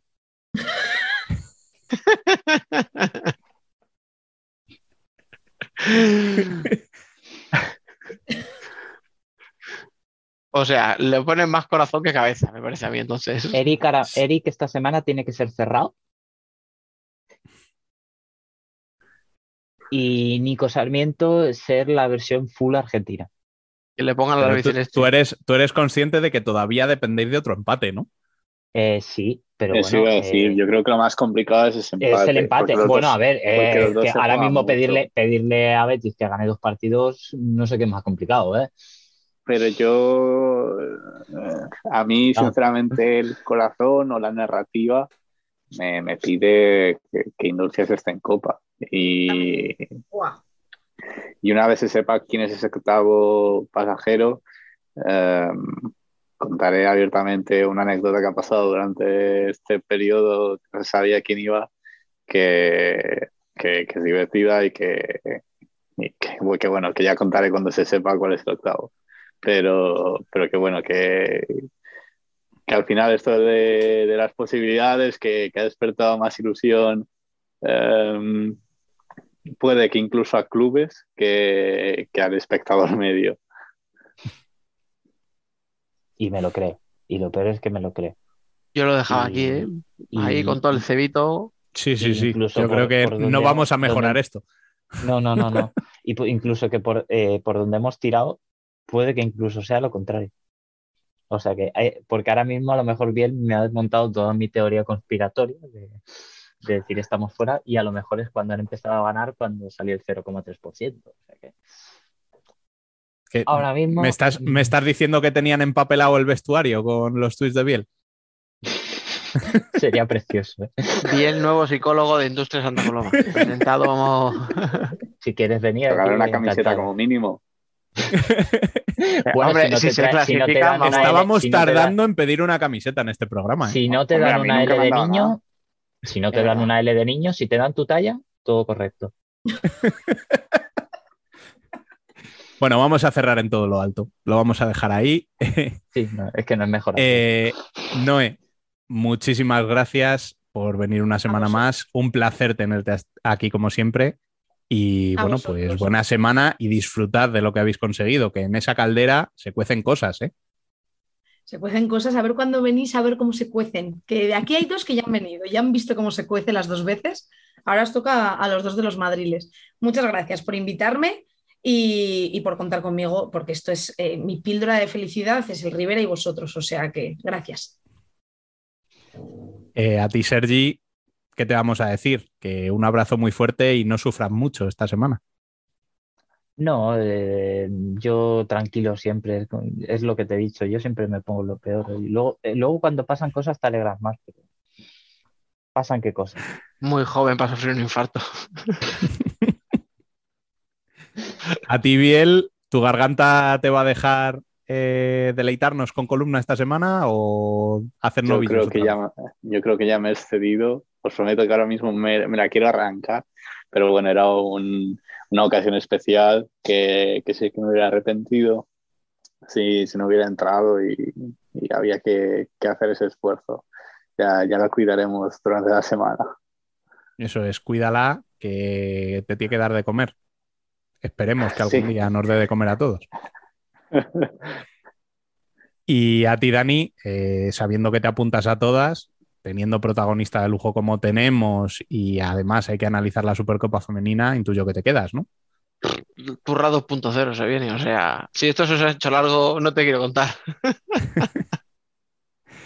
Pues eso, no os vayáis, que viene un Ellas son Futsal muy especial.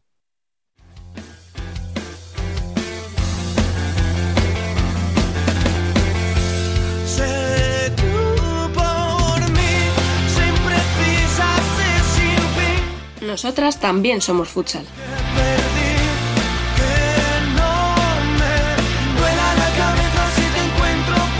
Bueno, pues muchos temas que abordar, así que vamos sin más dilación con Dani que sigue por aquí y con los sospechosos habituales, Alba Herrero, muy buenas, Hola, buenas. y Franca, que bienvenido. Hola, muy buenas. Bueno, venga, vamos a bocajarro. Burela campeón, ¿qué tienes que decir al respecto, Alba? Qué sorpresa. Joder, macho, de verdad, vaya análisis, ¿eh? Ve- Ves, por eso somos los mejores Pues hombre, no sé, viendo, viendo que Futsi llegaba como líder, Eh, va, va, no. A ver, no. me refiero, es que me has dicho Burela campeón, supercampeón, bueno, pues otra vez ha vuelto a ganar Burela. Futsi llegaba como líder, Futsi lleva haciendo una temporada muy buena, moda pisonadora, como decimos siempre, pero otra vez ha vuelto a llegar a un partido decisivo, otra vez contra Burela y otra vez ha perdido. Mm, Yo no vi cómodo a Futsi al principio del partido y cuando menos cómodo estaba fue cuando marcó el primer gol, que la verdad es que fue una buena jugada, bueno, al menos a mí me lo pareció. Y luego ahí sí que es cierto que Burela yo creo que notó un poco igual el, el hecho de no haber estado entrenando esta semana por tema de positivo y, y como le estaba costando el final de la primera parte. Pero es que en el descanso sa- sa- salió otro Burela después del descanso. Y cuando puso una, una marcha más Burela, llegaron los dos goles. Sí que es cierto que el, el segundo es de jugada personal de Cami, que dijo, pues aquí estoy yo y, y aquí le pego y hasta luego. escucha, pero era, era Cam- Camilia Marcondes. Porque se la fumó ya sola, zurriagazo a la cuadra, o sea. Cuando nadie pensaba que iba a tirar, dijo, bueno, pues vea, vamos a ver qué pasa. Y pasó. Escucha, Y- perdón, y perdón, que nos ha, nos ha dado la pista Peque. En Twitter. Había pedido ha el cambio. En esa, lo ha, lo ha puesto ella misma. Había pedido el cambio justo en la jugada anterior. O sea, Así dijo, buf, yo estoy, muy, yo estoy reventado, yo no puedo correr más. Pues venga, lo voy a pegar desde aquí. pego desde aquí, hago el cambio. Y, y esto que suena coña, eh, lo estoy diciendo en serio, ¿eh? O sea, esta, esa es muy típica, esa la hemos hecho todos. O sea, de vamos a pedir el cambio, como no puedo montar la contra, le pego de donde sea. Claro, lo que pasa es que pues tienes que llamarte cambio para pegarle así de bien, ¿sabes? Eso es. Igual tú le pegas y a saber dónde va. Pero bueno, No pasa pero sí. Eso, no sé, ese, yo vi, es- vi un Futsi que no le vi cómodo en ningún momento, que lo estaba intentando, pero no acababa de, de ser el Futsi de todos los partidos. Ah, no sé, eh, yo creo que estaba. A ver, también es cierto que el rival que tenía delante, ¿no? Pero sí que es cierto que eché un poquito en falta. Creo que la primera parte Burela podía haber empatado o incluso ganado si no es por Marta, tengo que decirlo. Mm. Pero yo creo que hizo muy buenas aportaciones. Y nada, otro, otro título que se le escapa, que se escapa a Futsi en una final. Y, y otro título que se le escapa ante Burela. Yo es que quiero, o sea, quería intentar hacer primero un análisis del partido, de cómo fue el partido, y luego hacer otro análisis del aspecto psicológico. Pero os digo en serio que me cuesta mucho separarlo. Sí, O sea, porque no soy capaz de explicar con juego sí, lo que le pasa a Futsi. Porque tú dices, Alba, el- la primera parte para mí fue como a tramos. O sea, empezó Burela mejor, Mm. luego Futsi sube un poquito las líneas de presión, eh, atasca un poco ¿no? la salida del balón de Burela y tal. Además, yo lo decía, o sea, yo decía, joder, que tiene, necesita Bu- Burela sacar a, a Emily igual que a Dani, de pivot, fija, aunque no le guste jugar de espaldas, pero, ¿sabes? O sea, para tener una opción en largo, porque yo le veía a Burela muy atascado atrás. Es verdad que en el momento ese, cuando mete el gol, subiendo un poquito arriba, Burela le empieza a costar eh, salir y tal. Pero es que no encuentro una explicación al por qué, si la primera parte es como es, en la segunda prácticamente nada, ¿qué pasa? Un minuto, minuto y medio. Irene encuentra un hueco perfecto para Emily, Emily se la pone perfecta a Peque, Peque la controla con toda la calma, la mete a puerta vacía y desaparece Futsi. Debo decir que calma a ella. Hubo unos cuantos Sí. que murieron de un ataque al corazón en ese momento. Yo Sí. cuando la veo pa- le veo pisar la pelota, digo, eh, eh, digo, el entrenador tiene que estar mm, con una bombola de oxígeno. Hizo el típico, el infiltrando. típico gol como si no hubiera nadie en 10 metros. O sea, como en el 5, o si fuera un 5 para 4, un robo de estos que Sí, coge. pero con tres encima. Pero efectivamente, efectivamente, con, con tres tirándose a su cuello. A ver, Pero sí, es eh, que no se me ocurre explicación, ya os digo, que no sea esa. Yo creo que a, a Fusi, eh, como ha dicho antes Salva, le falló el juego ese fluido que tiene en ataque, pero es que con Taburela no le sale nunca. O sea, de, de lo que llevamos de estos años atrás, con Taburela se atascan. La única que, que está un poco a su nivel es, es Anita Luján, que es la que coge en cara, pero el juego fluido que tiene Fusi normalmente a lo largo de la temporada no le sale en, en esos partidos. Y luego lo que ha dicho Dani, una vez que les empatan, yo creo que es cuando ya hacen puff. Es cuando ya se vienen abajo y ya no saben reaccionar. Pero el es que mismo eso ya lo partido que en la final de liga, eso es. Sí, sí, Eso sí, es. igual. Es que es eso, yo creo que ese es el, el- la barrera psicológica la tienen ahí, que mientras van delante, la cosa va, va bien. En el momento que reciben un gol, es como decir, ya, ya están aquí, ya han llegado. Y ya, ya, no, ya empiezan las prisas, ya no les sale, ya cada una va a su aire, ya no, ya no, ya no circula el balón igual. Pero, pero aún así, con el 1-0, ¿visteis cómo da Futsi? O sea, a, a nivel, no a nivel defensivo, ¿eh? Digo a nivel de ataque. Le vi No. mejor que Burela. No muy Sí, suelto, pero mejor, Burela un poco. sí. O sea, por ejemplo, te quiero decir, yo No. cuando la primera parte acaba 1-0, digo, bueno, pues a lo mejor podría ser un partido de empate, pero que vaya ganando Fusi tampoco me parece una cosa extraña. Sin embargo, la segunda parte, tal y como acaba, digo, pues es que era lo que tenía que pasar, que gane Burela. Sí, claro. No, Es yo que no le no vi se muy les- suelto. Decías tú, Fran, Anita No. es la única que, que- que- que desborda, es la que, pues eso, ofrece tal. María Sanz al final, pues mete su golito, como lleva haciendo todo el año, pero yo eché en falta, por ejemplo, un- o sea, yo eché en falta, pues eso, galones. Yo eché en falta a Yu, Sí. a Ame, eh, Ari, Ari, a Ari, no las hecho, vi, eh, o sea, no las vi lucir a ninguna, o sea, Yo de creo hecho, que- joder, vi más a las gemelas y a, y María Sanz. decir. Creo que intentaron tirar más hacia adelante las gemelas eh, y María Sanz que muchos pesos pesados de toda la vida de Futsi. Sí, pero eso, eso es lo que les está pasando todos estos partidos con Taburela. En Liga Regular no. En Liga Regular la verdad es que Fusi juega muchísimo mejor, pero eso es lo que hemos hablado siempre. Burela en Liga Regular. Ya, a ver, pero no te sale a ganar. Que pero- no tienes la presión de tener un título en juego. Claro. eh, exacto. Ahí está el key de la no cuestión. me, no me vale que en liga regular seas perfecto. De Exacto. 90 goles o más que creo que llevan. Pero luego el, eh, el día del partido que tienes que ganar, el que tienes que ganar, no juegues a lo que tú juegas. Y es que no te ha pasado una vez, es que te está pasando mucho tiempo. Sí, Entonces, escucha, Algo falla. perdón. Hay una Perdón, cosa. No, no, no, no, no, que te he interrumpido, perdona. Hay una cosa que yo veo. Eh, tú mira la clasificación y es verdad que no todas las semanas vas a jugar contra rivales de tu nivel. O sea, no los Fusi no juega siempre con Burela, Burela. Vale, vale, ok. Pero, ¿qué es lo más destacado si miras la clasificación de Fusi? Que lleva una media de siete goles por partido, lo que tú has dicho, Alba, noventa y tantos. Vale. ¿Qué es lo más destacado de Burela? Porque Burela no mete muchos su defensa. Sale a un gol encajado por partido. Que no le meten. ¿Cuál fue el resultado ayer? 2-1. Exacto. ¿Quién, quién hizo lo que él quería? O sea, ¿quién, 2-1. quién llevó el partido a lo suyo? Burela. Burela encajó un gol. Burela. Los que encaja de media todo el año. Puzzi pasó de meter siete por partido a meter uno. O sea, ahí está la clave, en que cada una tiene un estilo de juego, pero al final, cuando llega el título, Burela somete a Futsi a su estilo. Sí. A marcadores Es muy que no le deja jugar. No le deja jugar. No le deja hacer ese juego fluido que tiene Fusi en ataque. ¿Mm? Y ahí es donde. Y, ella, y, y es lo que llevamos hablando ya desde hace varias temporadas. Penaliza mucho cuando tiene que ir detrás Fusi de Burela. Pero muchísimo. Mm. Le penaliza Escucha. muchísimo. Es que escucha, hablo de memoria, ¿eh? pero así los últimos títulos entre ellas, que yo recuerde, que hablo de memoria, la Supercopa del 19, 3-0. O sea, Fucci, Sí. cero goles. La Copa de la Reina del año pasado, que le elimina en semis, 1-0. O sea, cero Mm. goles para Fucci.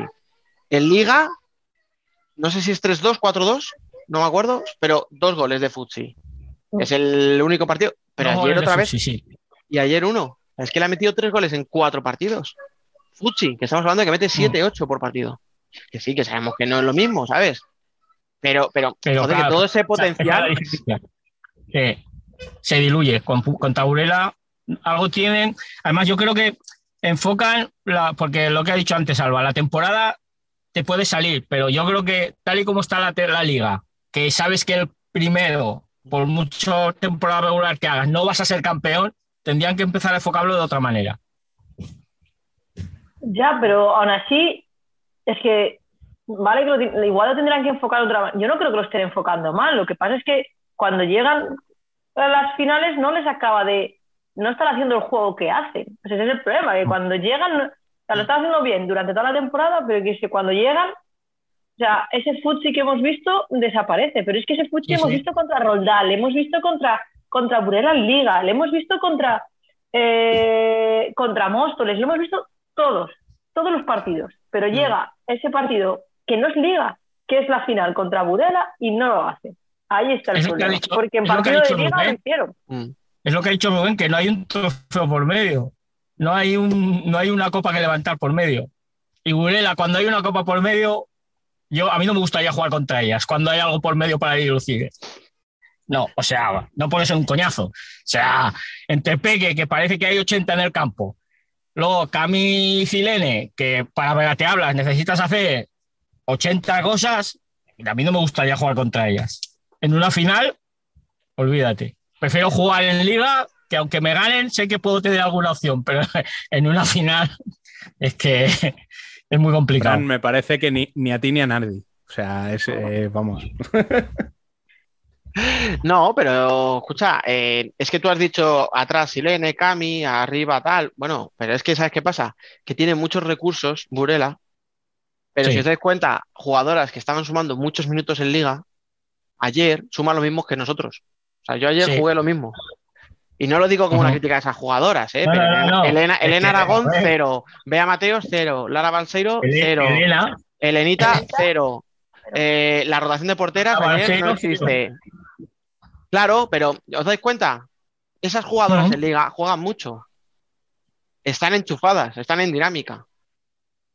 A eso es a lo que me refiero de, que de- de- Lo del- de cambiar el chip de la temporada. Claro, que, que luego el cansancio no, o sea, no te llega ahora. Yo sí que, por ejemplo, en junio, cuando fue la final de liga, sí que decía, Bure- o sea, Fusi tenía que haber aflojado un poco el pistón eh, hacía dos meses, porque tenía ya garantizado el primer puesto. Pero ahora estamos en febrero. O sea, ahora no es cansancio. De hecho, ayer no veo que haya un problema físico. Es un problema mental. Es que, No. de verdad, por eso decía que. Yo creo que físicamente Fuchi estaba un paso por encima de, de Burela.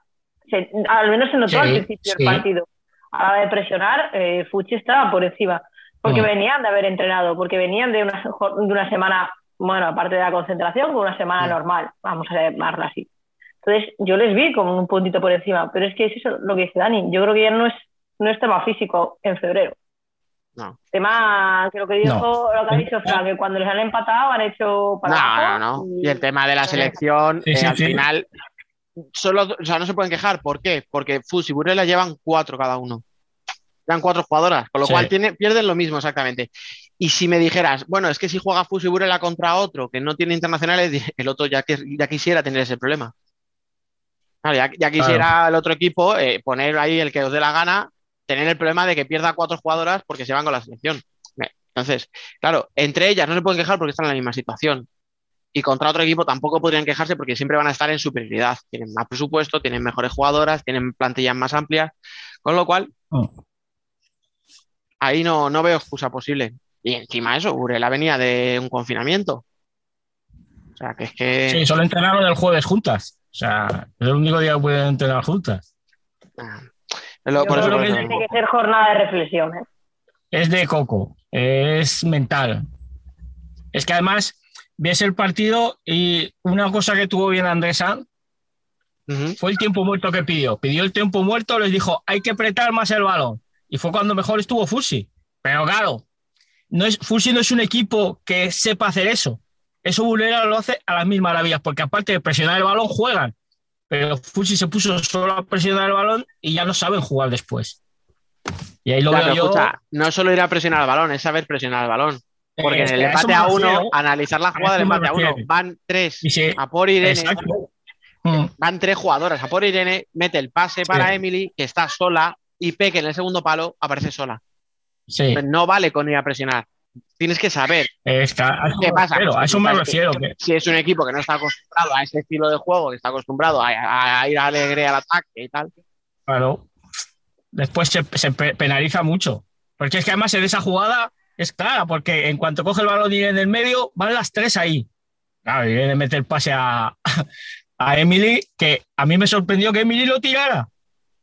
Porque estaba delante de Marta. Porque, Ah, porque fue. vi a Peque por el rabillo del ojo y dijo, como no, como no se la pase, no vuelvo a Burela. La Emily de Torreblanca iba a pasar esa. Entonces Blanca se lo hubiese fumado, pero vamos, de aquí. No, no, no pase. No, que, que, que, que, que Vía se no. hinchó gracias a Emily eh, Es cierto, es cierto. Lo hace de, lo hace de, lo hace de maravilla, Emily. No, no, en esa jugada la hacen las tres muy bien, porque Peque tiene la pausa para asegurar, Emily lo hace muy rápido, o sea, la continuidad que le da la jugada muy rápida, Desde el primer toque. y, y la chiquilla esta, la 16, pues hombre, mala zurda no tiene. Ah, sé que lo estabais esperando, pero es que Es claro, que da- da- sí, sí, yo estaba esperando. Me, me estaba sorprendiendo que no hubieras dicho nada antes. Digo, no, porque no hace falta que lo diga yo, yo creo que cualquiera que sepa de, de esto sabe que esa chica es muy buena. sea, Eh, Hizo muy buen partido. a ver, al final hizo- fichó, para sus partidos. que no. Como para decir que no aquí. No vuelvo. No, así no. que, que no. No, aquí, hay libertad de presión. Luego pueden pasar Bueno. cosas que se te silencien el micrófono, pero por accidente, pero puede ser silencioso. Cosas, cosas que pasan. No. Hablaba Salva antes de que tiene que ser jornada de reflexión y yo creo que no solo tiene que serlo para Futsi, ¿no? Eh, sí, yo creo que tiene que ser sobre todo jornada de presión mm, para la federación. Eh, voy a poner una nota positiva primero, porque creo que hay que, hay que, hay que nombrarlo. Y es que la retransmisión, retransmisión de Teleporte estuvo muy bien con Jaume y con Mondo. La verdad es que da gusto escuchar a Mondo hablar de fútbol sala porque es una masterclass cada partido. O sea, de verdad. Sí. Eso hay que, Mm. hay que reconocer que ha estado bien. Perdón, que estuvo bien. Mm. Pero la nota negativa, eh, el partido empezó casi a las 10 de la noche en un pabellón prácticamente vacío, Medio porque vacío. era un, do- un domingo a las 10 de la noche. Eh, por Twitter no se anunció que se iba a posponer el partido. Eh, los tweets que ponían luego no tenían nada que ver. O sea, se han equivocado veces. Vale que te puedes equivocar, pero hombre, que te están pagando por poner un tweet, ponlo bien. Mm. ¿Sabes? Creo que Estás, ahí. estás denotando un, un- un pasotismo total. Y, y a mí lo que me, Sí. me- como resultado de esta Supercopa, creo que han querido meter la masculina a la femenina, porque si no iba a haber más polémica, pero han pasado de la fe- han pasado un poco de la masculina, pues imaginaos de la femenina. O sea, han, obvia- han obviado, o sea, les ha dado igual. Ha habido problema con quién tenía que jugarla y con quién no al principio, que si iba a ser una Final Four que al final no ha sido que es un horario indecente, porque sigue siendo un horario indecente. No es, es injustificable. Un partido a las 10 de la noche, un domingo. Por mucho que en Andalucía hoy sea festivo. Es que no, no tiene No. sentido. Da igual. Y en los demás sitios de Escucha. España, ¿qué? Escucha, eh, vamos a decirlo todo, que, que empieza a las 10 por la prórroga, pero que si no, su horario era 9 y media, que es que era una mierda igual. Da igual. Es que igual, que nadie puede decir, ay, es que se retrasó. No, no, no, que es que las 9 y media era el horario previsto y era malo. Sí. Vale, Sí. Porque, pero obligabas a las jugadoras a calentar fuera. O sea, tú ya no puedes. O sea, tú lo, lo que tienes que hacer es que la gente se enganche viendo cómo calienta las jugadoras y digan, bueno, pues le pique el gusanillo y se queden. Pero si calientan fuera, porque Claro. efectivamente está el Barça levantando el título y tienes que limpiar todo aquello de confeti, etcétera, ya no tienes margen. Pero no lo tenías, aunque no hubiera habido prórroga. Entonces, es- ese problema lo hubiéramos tenido igual. Ese es el problema, que, que- que- que luego surgen problemas, pero antes de eso ya estaba todo mal, mal gestionado. Pero escucha, de verdad, ¿no se os ha ocurrido a nadie pensar, ¿y si hay prórroga? O sea, es que no, es como si nunca hubiese habido prórroga en ninguna final, ¿sabes? Es como, oh, una prórroga, qué raro. No, tío, es lo más normal del mundo. ¿Cómo no se te ocurre pensar que puede haber una prórroga? Que es que, es que, Y, y de verdad. y jugando palma. Y jugando palma. O sea, como para no. No, no, pero es que incluso en la, en la femenina, si hubiera habido prórroga, te vas a No. mil. Ya, bonito. ya, A- ay, a- vámonos. acaba el lunes el partido, qué bonito. Sí, sí, sí. Es que, de, de verdad, yo estoy, estoy muy enfadada porque eh, los- lo han vendido como igualdad, como siempre lo venden, Nah. y es una basura. Es una basura. Es un intentar hacerlo bien y ni siquiera poner ganas de hacerlo bien. Ahora, Tenían que haber jugado antes. Tenían Ya que haber jugado no, antes. ya Y está, ya de que no mínimo, mínimo con tres Punto, horas tío. de margen entre partido y partido. Claro, Mínimo. exacto. Sí. Tienes Bueno. todo el domingo y pones uno a las, a las 7 y otro a las nueve y media. Y, que- a ver, eh, eh, es que no, no, no me entra en la cabeza. O sea, es algo que no acabo de, con- de- No lo entiendo. No lo entiendo. Ta- También te digo una cosa. Muy enfadada. Si, si nos ponemos a repartir, eh, también podemos repartir a la afición, ¿eh? Porque Sí, el sí. precio de la entrada incluía las dos finales. Mm. Ah, ¿Sabes? sí. Que sí, hay mucha gente que tendría que viajar, que vivía de fuera y tal, no sé qué, de acuerdo, pero no me creo que toda la gente que se fue del pabellón cuando acabó el partido del, el- del masculino fueran a ver, eh, o sea, tuvieran que fuera. salir fuera de, de Jerez. O fuera o, o ma- o más, de dos horas de viaje. Sí. O sea, también ¿Sabes te por digo qué? que la gente pide igualdad, también lo pedimos todos, pero luego llega el partido, tienes la entrada con las dos finales, te están ofreciendo un partido entre los dos mejores equipos probablemente de Europa. Bueno, es improbable, porque las dos han Mm. jugado una, una, una Champions a su manera, o sea, y las dos lo han ganado. Y, y claro, o sea, eh, la gente pasó totalmente y se fue y dejó el pabellón vacío. O sea, que también tiene parte de culpa, ¿eh? Todos. Tot- totalme- totalmente tiene parte de culpa, ¿eh? Pero, ¿sabes por qué? Yo creo que la gente. Mira, porque yo creo que mucha gente que fue directamente a ver la final del masculino no es a po- poco seguidora de fútbol sala. Entonces fue porque dijo, "Ah, juega un Bar- el Barça, Barça Palma. Bueno, fútbol sala todas las vacaciones el domingo.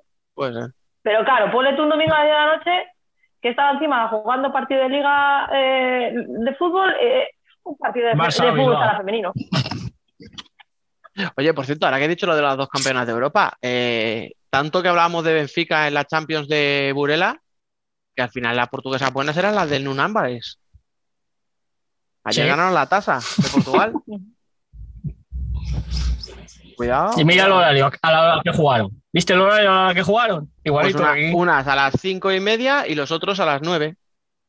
Pues lo, lo- Igualito como, aquí. no sé, porque alguien No. lo puso con sentido y con cabeza. No, o cinco y media y nueve y media, una cosa así. Sí, Sí, había jugaron muchas, prontito. O sea, bastante separación. Sí, jugaron pero- prontito Ah, bueno, y con tiempo entre un partido y otro. Bueno. Aparte de este partido, eh, tuvimos también la clasificación de Sala Zaragoza para la fase final de la Copa de la Reina, ¿no, Fran? Sí, a penaltis. La verdad Lo es que. dices como triste. eh, he visto- No, no, no, no. He visto el partido y me sorprendió para mal Pollo. Sala Zaragoza estuvo muy bien dentro de sus posibilidades, porque con la plantilla corta que tiene. Y luego Anetayo se salió en los penaltis. O sea, Eso te iba a decir. los paró todos. Lo iba, a decir, lo iba a decir yo, pero ya lo ha dicho Fran, nada más se ha dicho. Eh, que paró todos. O sea, además los paró bien. O sea, no es de estos que te pega por pegar, no. Fue al sitio y, la- y las pudo hasta haber cogido. O sea, impresionante Anetayo. Escucha, se nos Bien, está quedando una, se nos queda una copa curiosa, ¿eh? Sí, Tenemos por ahí a Hasta la- Marín, hasta tenemos a Sala Zaragoza, o sea, quiero decir que no contábamos con ellos a lo mejor. Mm. Ya, pero bueno, me hago una idea de quién llegará a la final y quién puede ganarla. Pues escucha, depende de con cómo se crucen, ¿eh? Cuidado. Sí, sí. Igual pasa como. el- el- bueno, el año pasado se, se cruzaron en semis. Sí, Ah. Escucha, y eso No, le no, vino muy bien a Melilla, porque se Exacto. encontró con una final y le vino Eh. muy mal a otros de amarillo, que no voy a decir, que se pusieron nerviosos y la cagaron en cuartos. Cuidado que eso puede ser muy bueno o muy malo, depende cómo te cómo lo afrontes. Te digo, depende de cómo. ¿Quién ¿Cómo es el equipo veas? este de amarillo? ¿Quién es el equipo este de amarillo? ¿Cuántos hay de amarillo en primera? ¿Cachonda? El de, el de tu amigo es el, es el equipo de su amigo. Lo- los mismos que todavía tienen que jugar si pase a esa misma copa contra Elche, cuidado. Sí, es el equipo. Bueno, y en Liga ah, tuvimos además tres partidos muy importantes todos, de, todos ellos. Eh, segunda victoria de la temporada para Torcal, que le deja seis de la salvación y mete a Mm. Majadahonda en pleno lío. ¿Algo rápido que queréis decir de este partido? Eh, Es que Majadahonda se que- está clavando. que- que se está complicando. Sí, que muy, y, y muy bien Torcal, ¿eh? Sigue a lo suyo y hay partidos que van a salir y partidos que no, pero ahí está. Parece que va viendo algo de luz. A ver Es lo que hablamos a, a principio de temporada de Torcal, que no varía. Pues Torcal sigue jugando igual. Es que lo que tiene o que hacer. sea, Sí, pero sabes que.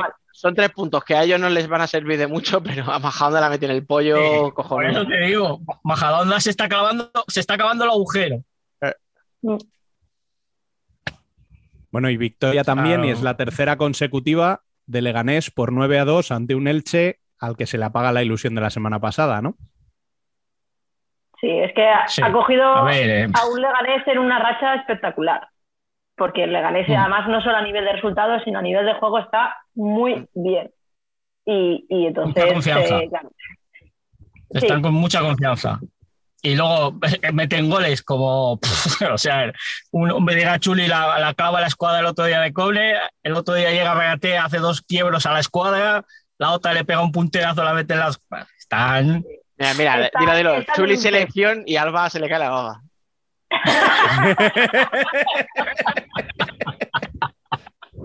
No, no, no, no lo voy a decir, no lo voy a decir, pero creo que no, no, no es solo Chuli, ¿eh? creo que muchas jugadoras de Leganés están a un Sí. nivel espectacular. Patri, Y mira, Patri, ha ido a la selección y, y lo ha hecho, vamos. O sea, me parece que Leganés está, está de dulce. Y por último, este fin de semana no vivimos el partido de la jornada, sino yo diría que de la temporada hasta el momento, ese Móstoles 8, Torreblanca 6, del que no voy a preguntaros ni a ti, Dani, ni a Alba, ni a Fran, porque para eso tenemos ya esperando a nuestra invitada de esta semana.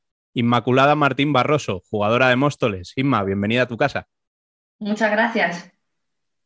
Bueno, eh, te voy a lanzar yo la primera pregunta y luego dejo a estos desgraciados que sigan eh, con las siguientes, ¿vale? Un poco de compañerismo, hombre. Bueno, primero de todo, ¿cómo sienta vencer en un partidazo así? Pues mira, la verdad es que, con una alegría inmensa, porque fue un partido súper disputado, eh, luchamos hasta, hasta prácticamente el último segundo, dimos todo lo que, lo que teníamos y la verdad que con una alegría acabamos muy satisfechas, la verdad. Oye, a ver, yo, yo estoy de acuerdo, ¿eh? Pues para mí ha sido el partido de la temporada. Luego llegará el vinagre de Fran y dirá, ya, pero es que si no defienden, es que claro, tantos goles, los entrenadores. Nada, ni caso. O sea, un partido de la leche, espectacular. Remontada contra remontada, goles, lo que tú dices, apretado hasta el último momento. Y a mí me parece un partidazo de la leche. Pero yo lo que te voy a preguntar es, eh, sobre todo, no por lo que pasó después del partido, sino antes. ¿Cómo llegabais? Porque es verdad que tenéis un pequeño bache, ¿no? Dos partidos sin ganar, llega un Torreblanca reforzado con las brasileñas, que lleva sin perder, me parece que eran seis o siete jornadas consecutivas.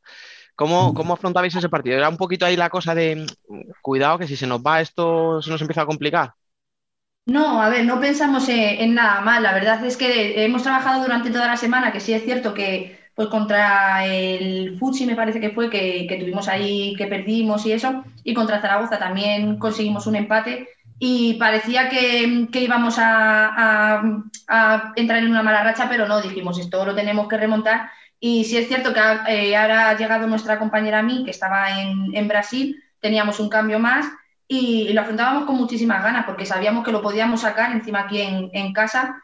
Y, y ya te digo, estuvimos toda la semana muy concienciadas, sabiendo lo que teníamos que hacer, que luego es verdad que como tú dices, pues que hubo muchos goles, tanto para ellas como para nosotras y parece que, que defendimos mal o lo que sea, pero no, todo lo contrario, o sea, de verdad estábamos muy estudiados los dos equipos, se notó y, y- y es el reflejo de toda la semana. Venga, Fran, Alba, os toca. Alba, Alba. Dale. ¿Yo? Venga, vale. Ahora tú, Dejamos, dejamos a- dejamos al mejor para el final. Eh, bueno, eh, nada, yo, yo te iba a preguntar que.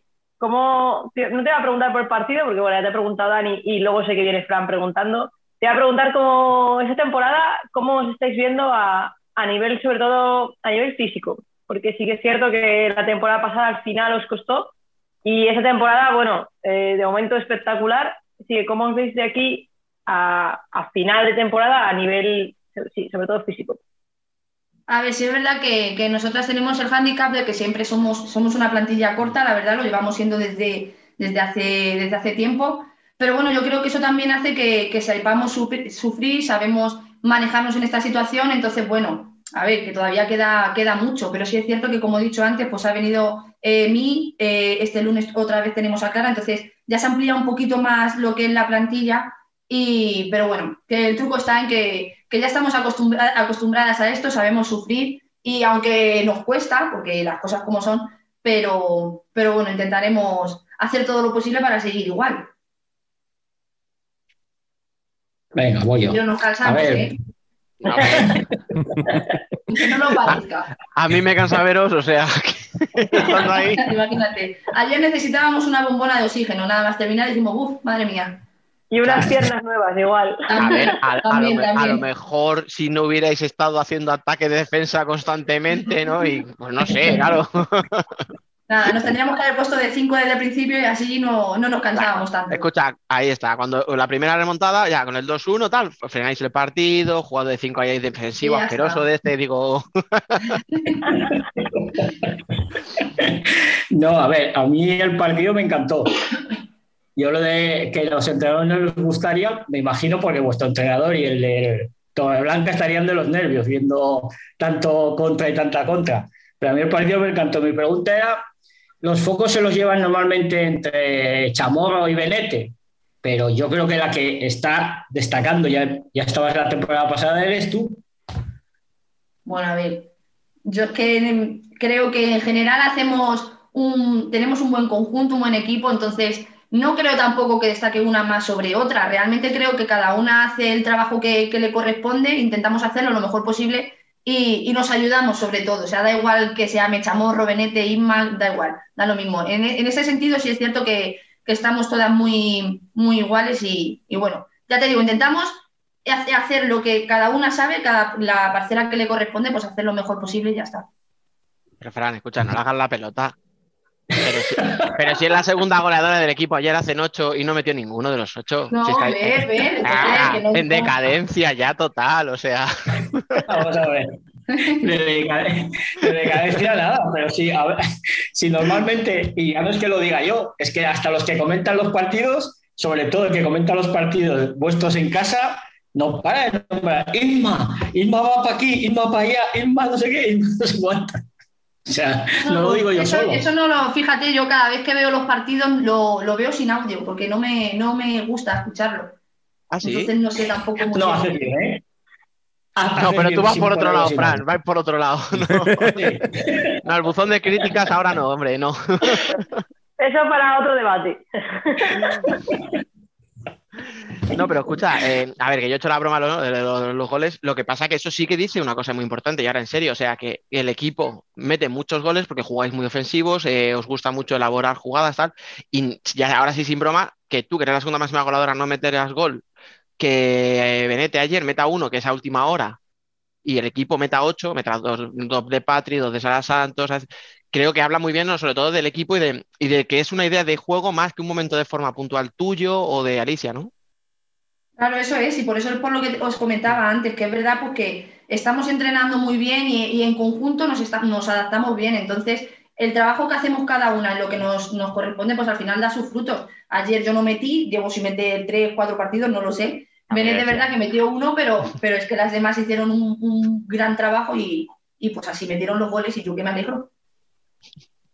Nos raja un poquito de nosotros. ¿Cuánto de esa sequía goleadora es culpa de que habláramos bien de vosotras en Pues el podcast ¿eh? de hace un par de semanas? Dijimos hace tres semanas, qué bien está Móstoles, y Móstoles en derrota y empate, ¿eh? es que somos unos desgraciados. Pues no habléis más, no habléis más, ya, ya quedáis ahí. A partir de hoy ya no habléis más. Sí, sí, sí, sí. Fue terrible, macho, de verdad, ¿eh? Ahora, ca- cada vez que toque partido de Móstoles lo, lo suprimimos, como diciendo, no, No. qué ha pasado. No, no, escucha, escucha, aquí hay una teoría que tengo yo y está muy... Es, si hablamos bien de un equipo, el equipo pincha. Pero Sí. cuando viene una invitada, la invitada moja. O sea, a ti te toca ya Eso romper la sequía, verdad. ya lo verás. Ah, bueno, bueno. Eh, Es- pues el sábado, el sábado veremos. Sí, Me acordaré. Es científico, ya lo verás. Vale. Sí, de hecho, eh, la semana pasada, ¿de quién hablamos bien? De Torreblanca, ¿no? Sí, Pues ya Ya le tienes ahí el resultado. O sea, no falla. Oye, por cierto, hablando de Torreblanca, eh, que hemos comentado ¿no? lo del equipo que ha hecho ahora con los fichajes de invierno y tal, ¿qué es, cómo se siente, no sé, un partido? ¿Se nota algo distinto con el foco constante que tiene la sobre todo? Es muy, o sea, entiéndeme la palabra, ¿eh? es muy coñazo enfrentarte a un equipo que, que- siempre hablan de Amandiña, Amandiña, Amandiña, y parece que no juega nadie más en ese partido. No, la verdad es que, a ver, yo personalmente tenía un poco de expectación porque no la había visto nunca en persona jugar ni, ni nada. Y es verdad que, a ver, que mediáticamente, Jolín, estamos hablando de la mejor jugadora de muchos años. Entonces, pues había un poco de expectación, pero luego son, es todo súper normal y es verdad que a la hora de jugar, jolín, cuesta un poco y corre que se las pela, pero, pero no, además se las ve a ellas todas muy bien, están, se las ve súper unidas, a todos juegan a lo mismo, entonces yo creo que, que suma bastante que, que vengan jugadoras como Amandiña, como Ana Luisa y todo. Entonces, muy bien, la verdad. Sí, sí, nosotros aquí estamos encantados porque al final es lo que tú dices, todo lo que lleve foco a fútbol sala femenino es genial. Lo que pasa es que tengo la sensación ¿no? de que a veces hay partidos donde se puede, entre comillas, menospreciar al resto.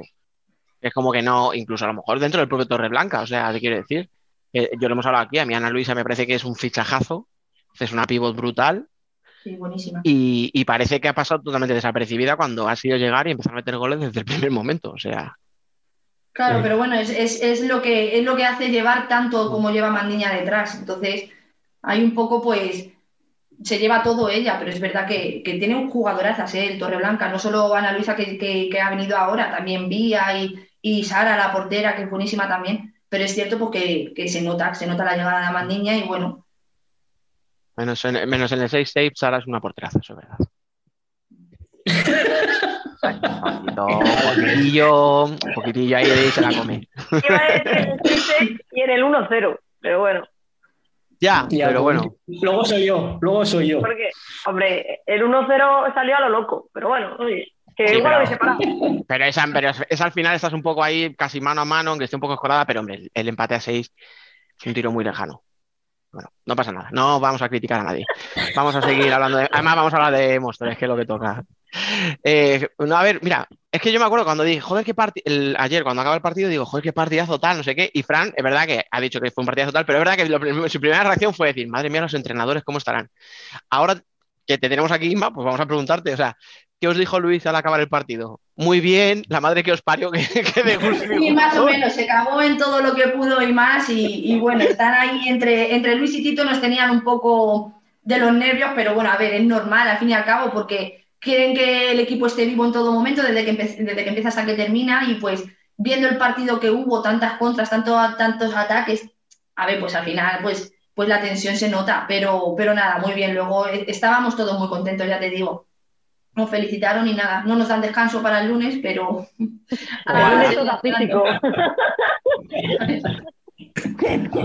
Muy bien, muy bien, pero que no te libras, ¿no? Nada, nada, no hay manera. El lunes a entrenar. A entrenar otra vez. Mira, yo tengo una pregunta.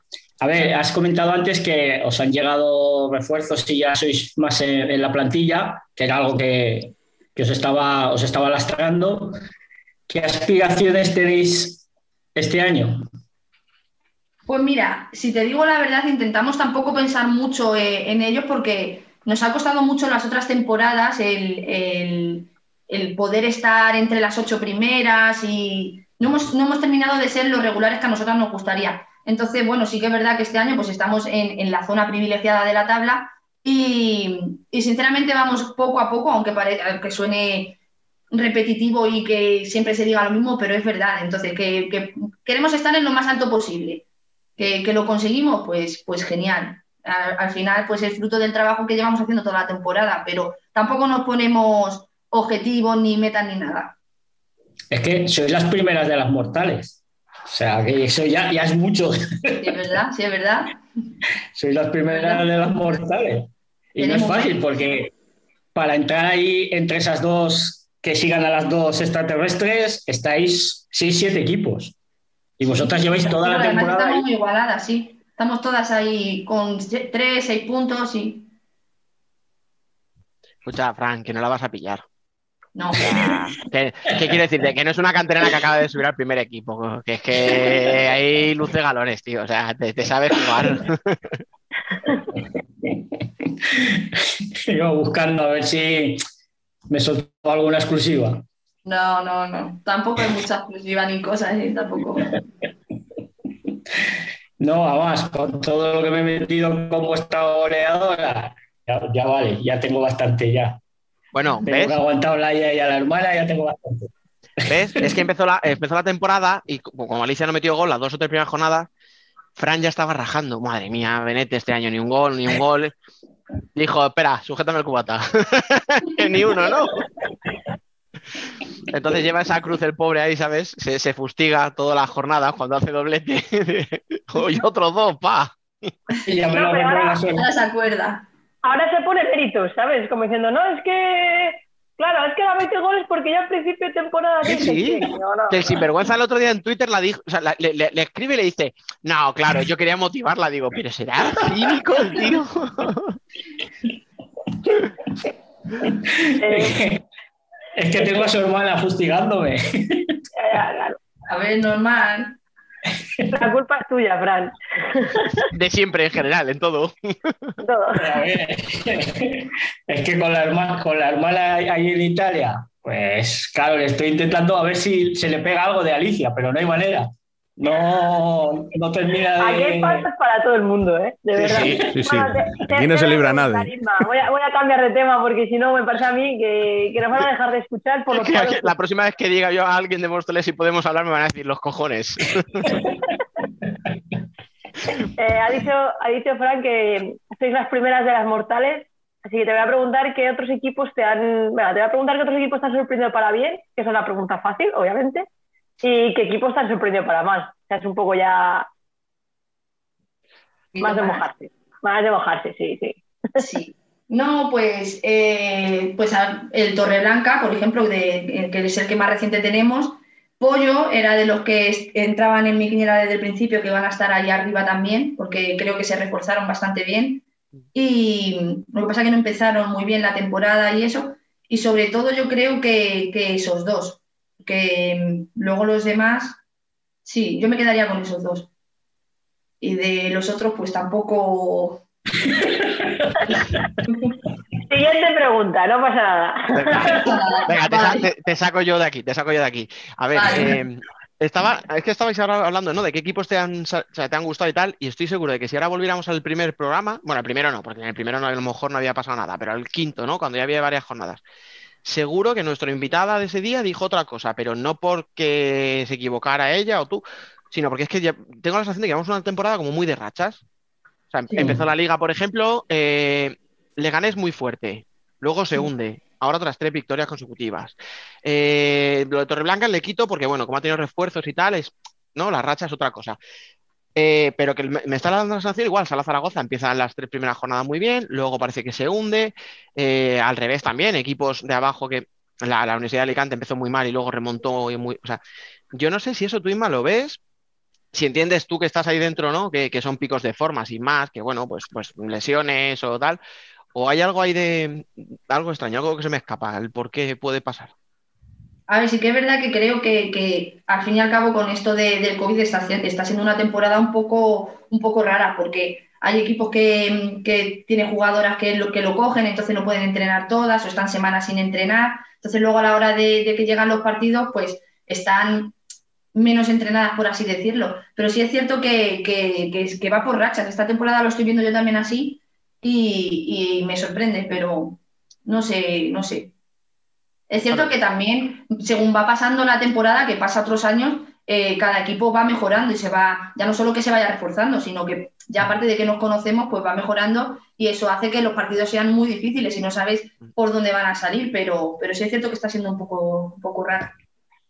Yo es que yo creo que ahí ese, es- eso es el mérito que tiene Móstoles, porque vosotras desde el principio habéis estado ahí y eso habéis estado, habéis tenido uno o dos partidos que habéis flojeado un poco, pero el resto de la temporada la, la estáis manteniendo muy bien. Sí, sí, el Sí, tercer puesto. estamos siendo, estamos siendo regulares, eso intentamos. Sí, Sí, sí. joder, Bueno. si, si miramos el cuarto puesto, por ahí ha bailado eso o han pasado siete Sí. equipos distintos, pero es verdad que vosotras os mantenéis. Sí, pero es verdad que es lo que hemos hablado antes, que como encima de la diferencia de puntos que hay entre, entre el tercero y el, no sé si es el octavo o el noveno, es muy, muy pequeña. Entonces, en nada que pierdes uno o dos partidos, ya la, la- la tabla cambia. Joder, nosotros hace tres semanas decíamos Leganés, cuidado que se está metiendo en un lío. Y, y ahora Leganés está más cerca del playoff que, de- que del descenso. Sí, sí, Por decir uno así, Sí, ¿no? Que ha sido muy, muy exagerado el cambio, sí, sí.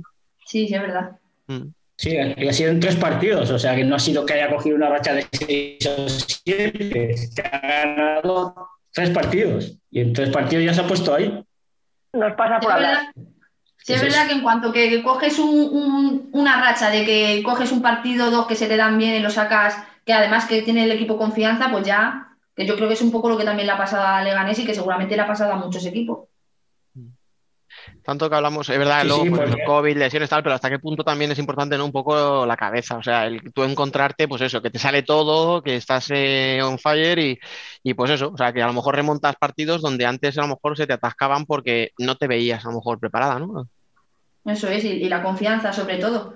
Que por eso es lo que os he dicho antes, que otras temporadas nos ha costado más y, y de estar eh, un partido que de ir empate a uno todo el partido y quedando nada, tres minutos por no tener fuerza suficiente de o estar concentradas o lo que sea, se nos han escapado. Y este año por lo que sea, pues estamos siendo más fuertes en ese sentido. Y, y yo creo que sobre todo es eso, la confianza que tenemos en que estamos haciendo las cosas bien y, y ya está.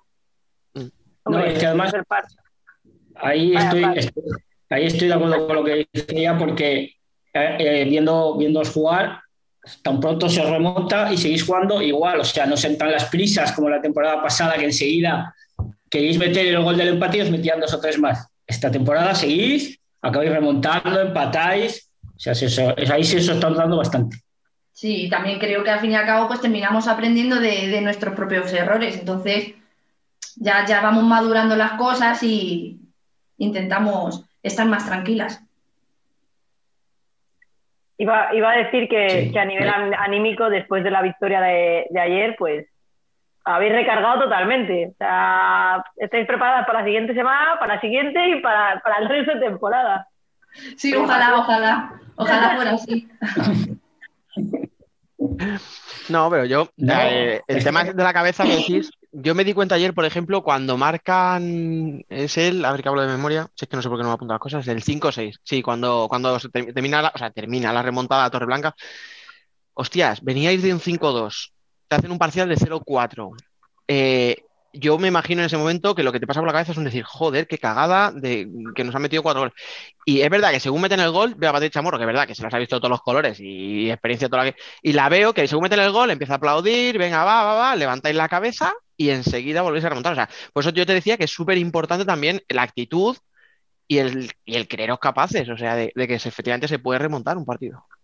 Sí, sí, además que es cierto lo que dices, o sea, que, que íbamos con una gran ventaja y cuando, cuando nos empatan ya nos terminaron de remontar, es que estábamos tranquilas, o sea que yo creo que, que el equipo estaba sabiendo que hacer las cosas bien y que y, y teníamos toda la calma del mundo, entonces estábamos convencidas de que eh, iba a llegar otro gol, porque es que lo estábamos haciendo bien y estábamos tranquilas, entonces no nos entraron las prisas, todavía quedaba mucho tiempo y, y al final, pues mira, conseguimos volver a darle otra vez la vuelta. Sí, es que yo creo que eso mismo pasó con Orense, cuando jugasteis allí. Que ibais Sí. ganando, os remontaron, os, os pusieron 3-2 y al final, yo creo que con tranquilidad sacasteis el juego de 5 y acabasteis metiendo el, el gol. O sea, eso, yo creo que esa es la gran diferencia entre la temporada pasada y esta. Eso es, porque eh, ya te digo, porque confiamos, sobre todo por eso y porque no nos rendimos. Entonces, da igual, da igual que queden 20 minutos, que queden 5, que quede uno, da lo mismo. Lo, lo- lo estamos intentando y, y por eso pues estamos sacando, sacando los partidos, porque confiamos. Y luego también tener una, una idea de juego clara, yo creo, ¿no? O sea, porque vosotras queréis jugar con el balón, queréis sacarlo desde atrás. eh, eh, te lo decía antes un poco, no en broma, el joder, pues cuando vas un partido así tan loco y lo has conseguido remontar, meterte atrás, ¿no? Pelotazo, no sé qué, y no, evidentemente no, no sabéis hacer eso. O sea, seguís tocando, seguís sacando el balón jugado. Entonces yo creo que también, ¿no? A vosotras, como jugadoras, ya no voy a si te gusta más un estilo u otro, el- pero el tener una idea clara, el decir, mira, vamos a jugar así y siempre vamos a jugar así, yo creo que eso también te ayuda un poco, ¿no? Y te refuerza. Claro, es que eh, al fin y al cabo esa es nuestra señal de identidad. O sea, llevamos mucho tiempo jugando de esta manera. eh, Somos un equipo que nos gusta bastante tener el, el balón y, y desde entonces lo llevamos haciendo. Entonces, nos gusta mucho jugar de cuatro, tener la posesión y, y conseguimos, pues, de una manera u otra romper a los equipos y es así como entramos. Generamos muchas ocasiones con nuestro juego. Bueno, yo ahora voy yo. Esta va a ser complicadilla. ¿Os veis con opciones de tumbar a los dos extraterrestres? No se ha querido Hombre, mojar de que entran en playoff.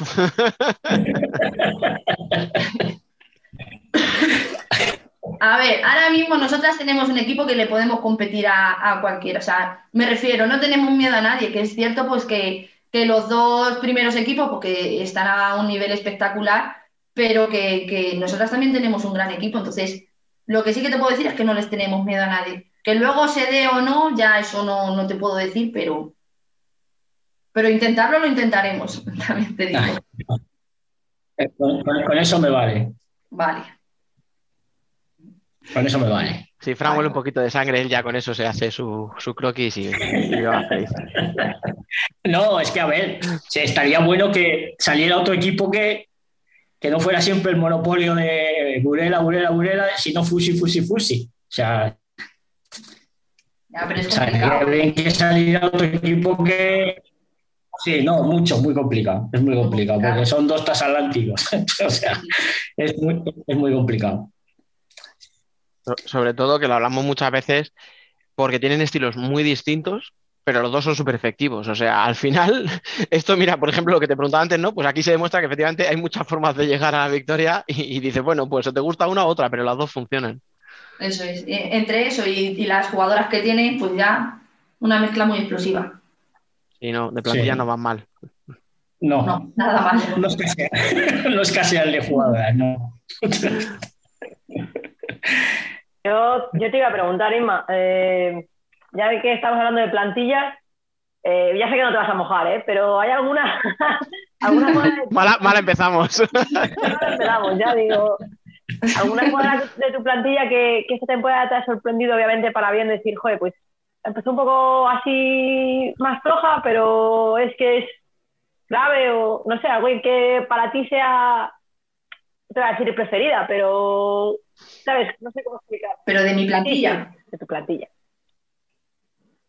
Bueno, pues a ver, es que son todas mis compañeras y yo creo que es lo que os he dicho antes, que cada una, pues es que en, en su parcela hace el trabajo que le, y lo hace muy bien. Pues, eh, pues tenemos a Chamorro, que todo el mundo sabe cómo juega Chamorro, pues Benete igual, como habéis dicho antes, eh, Rafa, Sara. Sí es cierto que, por ejemplo, eh, Celia, a mí me parece que, que está a un nivel espectacular, y, pero no, yo, no solo esta temporada, lleva ya un par de ellas y creo que también su trabajo es, es muy importante para el equipo y hay veces que tampoco se ve tanto, pero en general creo que, que es que tenemos un equipo muy, muy equilibrado.